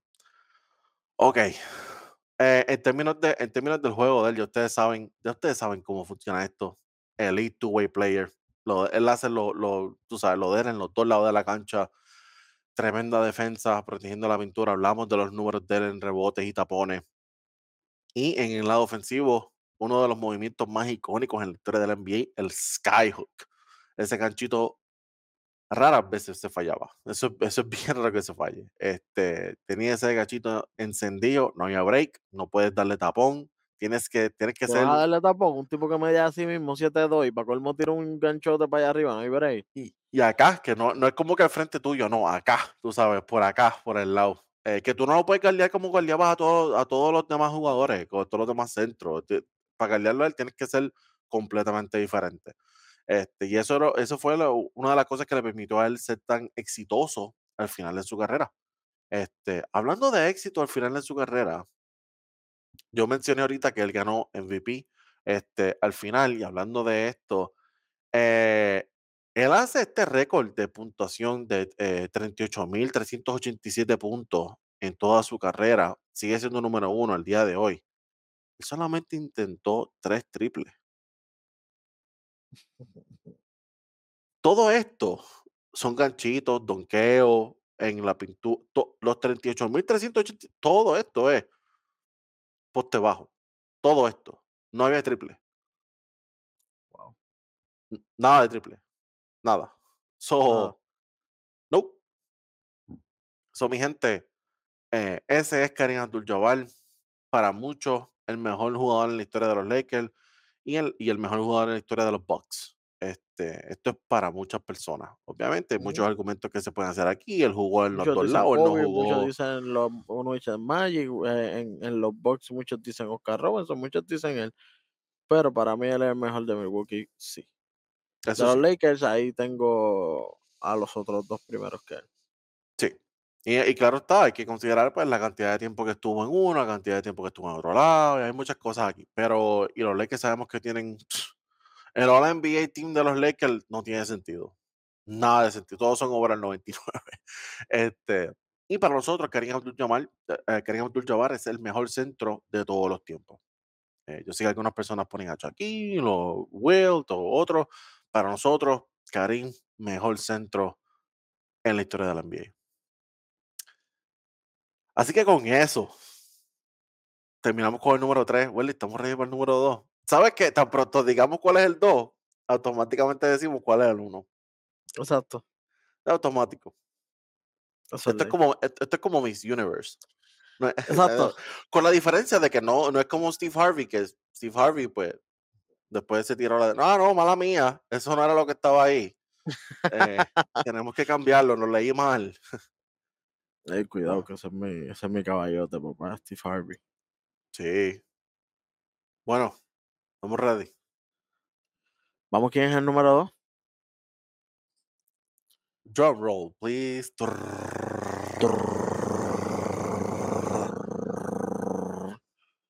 Number 2.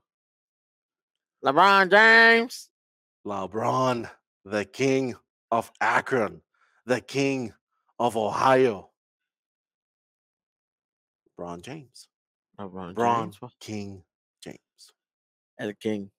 El King. Y como mismo dijimos, si lo tiene número uno, mi gente, tranquilo, No hay problema. no es problema. Ninguno. No hay problema ninguno.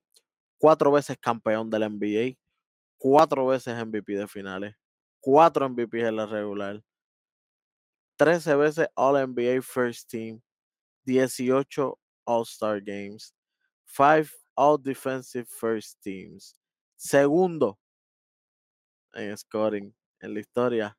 Y está ley de romper el para ser el primero, así que por eso es que dijimos hasta la fecha LeBron James es el segundo. Séptimo en asistencias. Número 10 en steals. Número 38 en rebote. Número 93 en blocks. Wow, papo. The King LeBron James.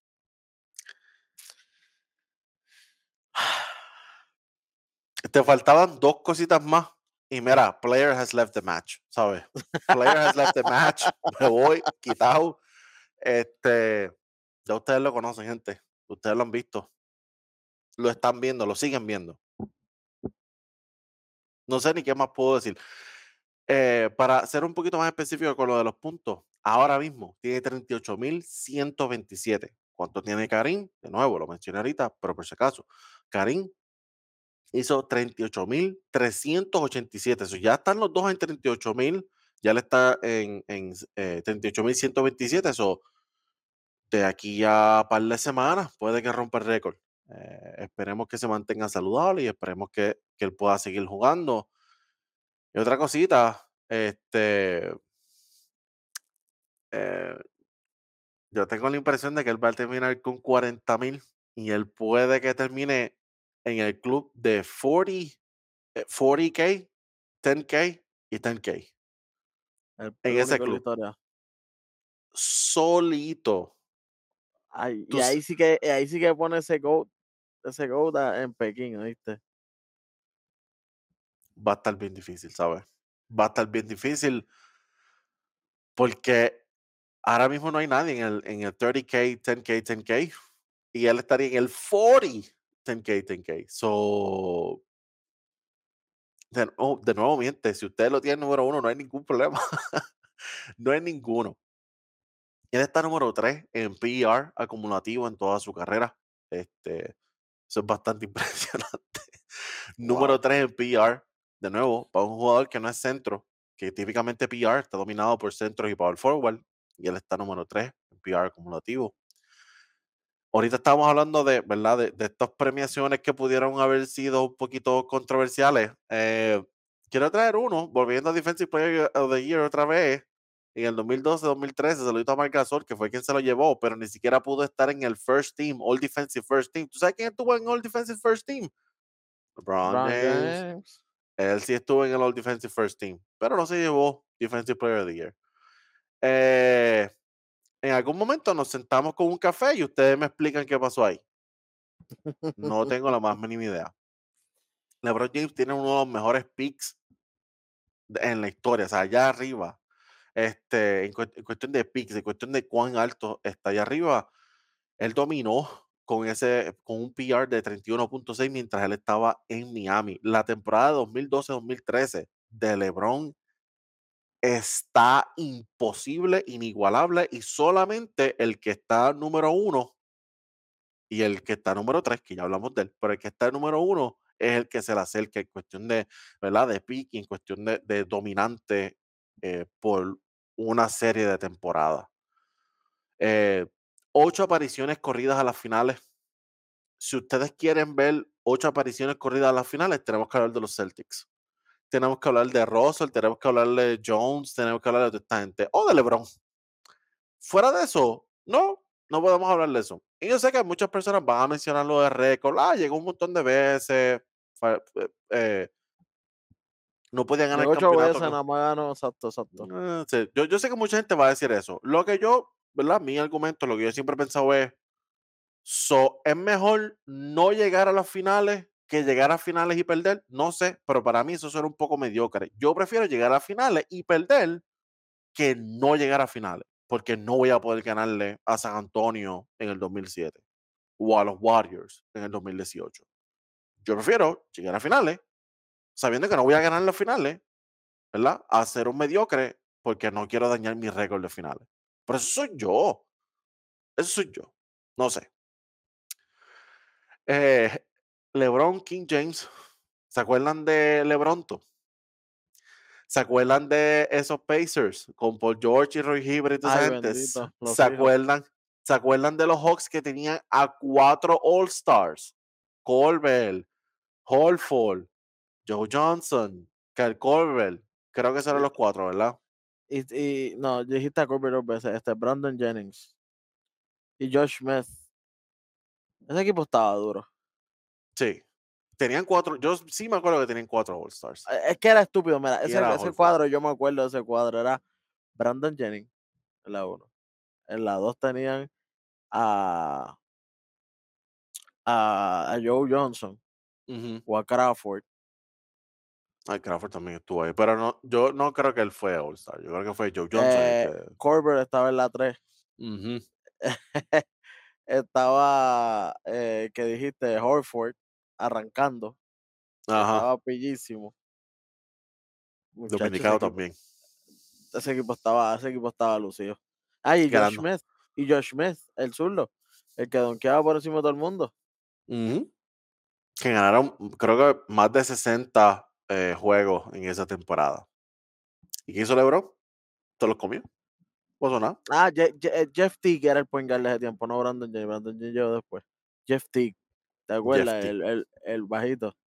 Jeff Teague. ¿Qué hizo LeBron? El paseo. No importa.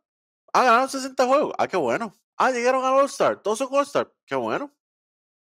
Chévere. Genial. Se los almorzó. Con servilleta. Ya está. Muerto la risa. Muerto la risa. En términos del juego de él, ya ustedes lo han visto jugar. Pero por si acaso, este, es uno de los jugadores más completos de toda la historia, uno de los mejores playmakers de toda la historia, considerado por muchos eh, el, jugador con el mayor IQ, con el IQ más alto en todo el juego.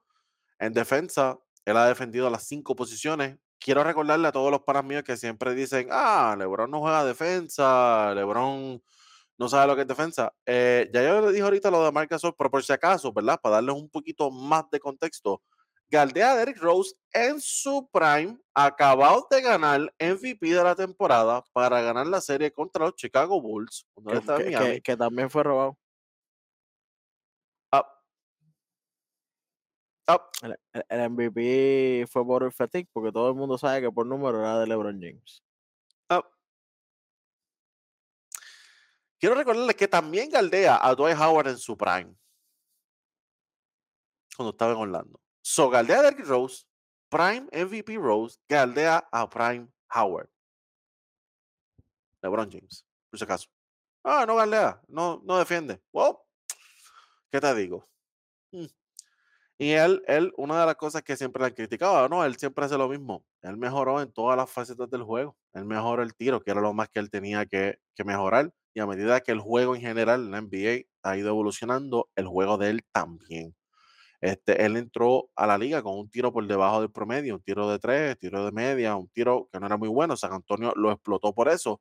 Y en su pick, cuando él estaba en Miami, él llegó a tirar por encima de 40% en tiro de tres, que eso fue la temporada 2012-2013. De nuevo, una de las temporadas más dominantes en la historia de la NBA. LeBron 2012-2013 no tiene sentido. Nada de sentido. Y aquí, en esta temporada, se fue por encima de 40% de 3 de 3. 40%, que es buenísimo. Tú ves un jugador de 40% ahora mismo de, de tiro de 3, tú tienes que jalarlo para tu equipo. No puedes dejar solo. Pues sí, ese fue LeBron, 2012-2013. No, pero no no tiraba el triple según la gente. Sí. No, siempre fue malísimo. Bueno, en esa temporada no lo era. Algo más de LeBron. Algo más que tenga de LeBron.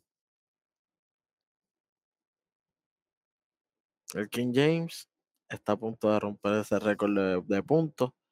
Y ahí el debate se va a poner más interesante todavía. Lo quiero, lo quiero complicar aún más.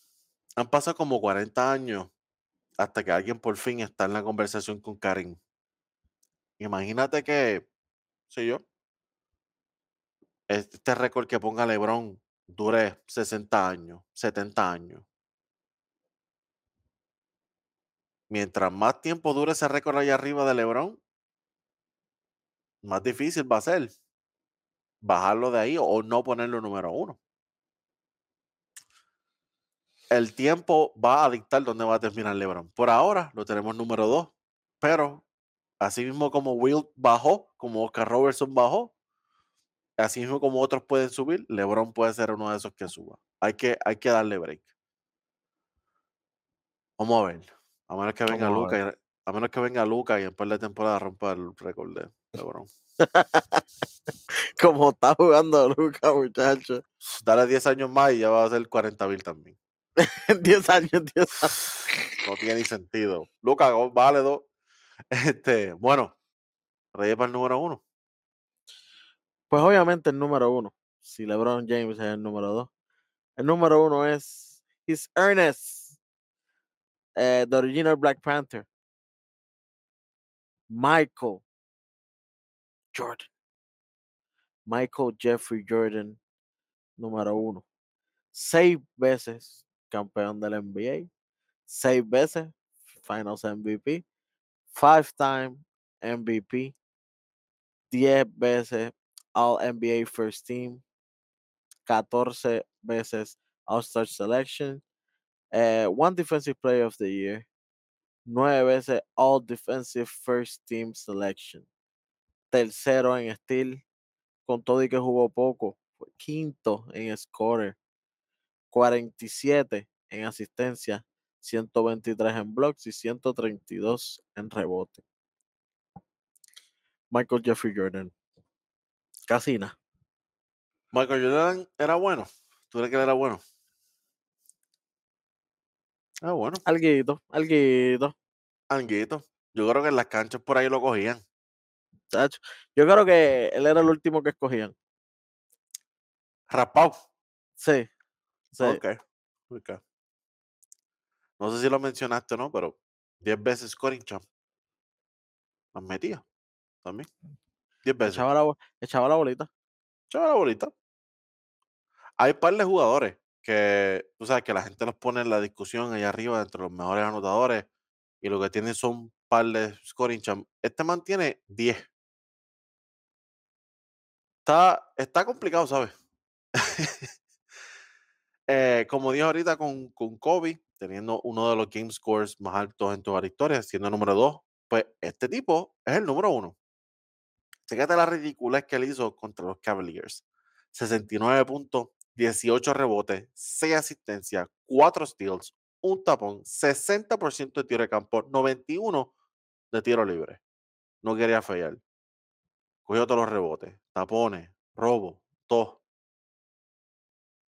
Pobre Cleveland Cavaliers. Yo creo que ya él sabía que venía LeBron por ahí y ya él se desquitó con Cleveland antes de que LeBron llegara. Literal. Él, él ni sabía que, que iba para allá, pero parece que sabía. Este, y él es el líder en PR acumulativo con 27.91. En cuestión de PR acumulativo, número uno. Sabemos que él, antes de que los Golden State Warriors hicieran ese récord de, de 73-9, él tuvo el récord de 72-10. Eh, él tuvo una de las mejores temporadas para un jugador, una de las mejores temporadas individuales. Hablamos de LeBron con 2012-2013, pues para Jordan fue el 95-96. El 95-96 él lo hizo todo. Cuando digo todo, es todo. Eh, el récord de 72-10, gana MVP, gana Finals MVP, gana todo lo que te puedas imaginar. Hasta un certamen de belleza ganó. En el 95-96 Jordan ganó todo. Yo me voy a cansar de mencionar todas las cosas que él ganó ese año. Y lo mismo que dije con LeBron, lo mismo que dije con Magic, no tengo que decir con Michael Jordan también. La única debilidad que la gente mencionaba era el tiro de tres. No, no es tan bueno, no tiene gran tiro. Pues mira, él llegó a promediar 42% en tiro de tres. Que, by the way, si me preguntas qué temporada fue, tú sabes cuál temporada fue, la del 95-96. Esa misma. So, esa, de nuevo, uno de los picks más altos en la historia de la NBA para un jugador. Esa temporada del 95-96, el pana mío no, no se podía con él, estaba pillo, demasiado muy pillo. Demasiado. Demasiado. En términos de juego, dale copy, paste a lo que hablamos de, este, de Kobe ahorita, porque eso fue lo que hizo Kobe. Copy, paste. Cogió to- todo lo que hacía, hasta sacar la lengua en los donkeos, todo eso mismo. Todo eso que, se- que ustedes vieron de Kobe, Michael Jordan. Solo que sin quitarse. Ah. ¿Recuerdan al principio cuando dijimos que no íbamos a tomar en consideración eh, cosas fuera de la cancha? Pues sí, eso mismo estamos haciendo ahora. Porque a nivel personal yo tengo, yo tengo un par de problemas con MJ y yo creo que Wesley también. Pero este, una cosa es cancha y otra cosa es los otros aspectos aparte. Este, sabemos, lo hemos dicho 1500 veces aquí, que como general manager fácilmente es el peor general manager que hay ahora mismo en la liga, pero eso no es el factor determinante. No puede ser de la historia. Ah, Oye, se está peleando con Phil Jackson. Como general manager, se está peleando con Phil Jackson. Phil Oh, Jackson cogió a esos Knicks. uh, se robó los chavos. Diantre. Sí, demasiado muy fuerte. Este, otras cositas que también podemos mencionar, cositas que ya ustedes saben, ¿verdad? Este, influencia de Michael Jordan en el juego, en cuestión del estilo, en cuestión de cómo se jugaba, en cuestión del aspecto visual, las tenis. Hoy en día las tenis es gran parte de la cultura de baloncesto. Pues sin Michael Jordan, sin el Jordan brand, no hay, no existe esta cultura de lo de las tenis y todo este señor. Todo empieza por el Jordan brand. Todo empieza por él. Y mm, también hay que decir que et- esto que vemos de los salarios, esto que vemos de, de los comerciales, esto que vemos de las películas, esto que vemos de las actividades fuera de la cancha, también empieza con Michael Jordan. Hemos visto otros jugadores que ya habían participado en películas y en otras cosas, pero Michael Jordan lo toma a otro nivel y también lo coge personal, pero eso es otros 20 pesos. Este, pero Michael Jordan, ¿verdad? Sabemos Space Jam, sabemos, ¿verdad? Todos los anuncios, sabemos todo lo que, todo lo que él hizo aparte. Este, y como, como dije anteriormente, empieza con él. No hay un Space Jam 2. Yo sé que no se llama así, pero no hay un Space Jam 2 si no hay un Space Jam 1. Y lo mismo se puede decir con lo de las tenis, lo mismo se puede decir con otras cosas también. Así que la influencia de Michael Jordan está ahí. Sí, Y, y señor. está así como, como la ha tenido LeBron, como Kobe, como otros jugadores, como el mismo Curry que mencionamos al principio. Eh, genuinamente no tengo más nada que decirle a Michael Jordan. y Ustedes saben ya la historia. Y yo no voy a usar la excusa esta de, de récord perfecto en las finales. Yo no voy a usar eso porque, de nuevo, como les digo una cosa, les digo la otra. Yo prefiero llegar a finales y perder que no llegar a finales. Así que qué bueno que Jordan pudo llegar y pudo ganar cada vez que iba. Pero también puedo, pero también puedo decir, ¿por qué no llegaste más veces? I don't know, no sé. ¿Por qué Eh, no si llegaste desde más joven y jugando joven no te eliminabas en primera ronda? Porque también eso pasó un par de veces. exactamente. So, como puedo dar un argumento, puedo dar el otro también. Este, no voy a entrar en detalle con lo de Scottie Pippen, ya ustedes saben, ¿verdad? Lo de Scottie Pippen, eso está más que hablado, ya ustedes vieron el documental de eh, The Last Dance, so yo no voy a entrar en todos esos bochinches. Aparte de que nosotros no somos un canal de bochinche, nosotros nos enfocamos más en el baloncesto. Así que mi gente, yo no tenemos más nada que decirle a Michael Jordan. Ya ustedes saben lo suficiente sobre él y por qué está número uno. Oye, 10K Special de dos horitas. Fue bien special. Para mí fue bien special. Eso es súper special. Está bueno. Este, este ha sido, yo creo que el GOAT de, nuestros episodios. De Literal, literal. Oye, mi gente, si estás hasta aquí, hasta ahora, muchas gracias por el aguante, gracias por por, por ser parte de este, de este tu canal favorito de los deportes, eh, hablando español, el Red Rod Sports Network. Sencillamente, sin ustedes no estuviéramos aquí, por eso somos 10.000 ya, y vamos para encima, vamos para mucho más. Goat Special, 10K, para ustedes, nada más y nada menos. Zona 3, 2.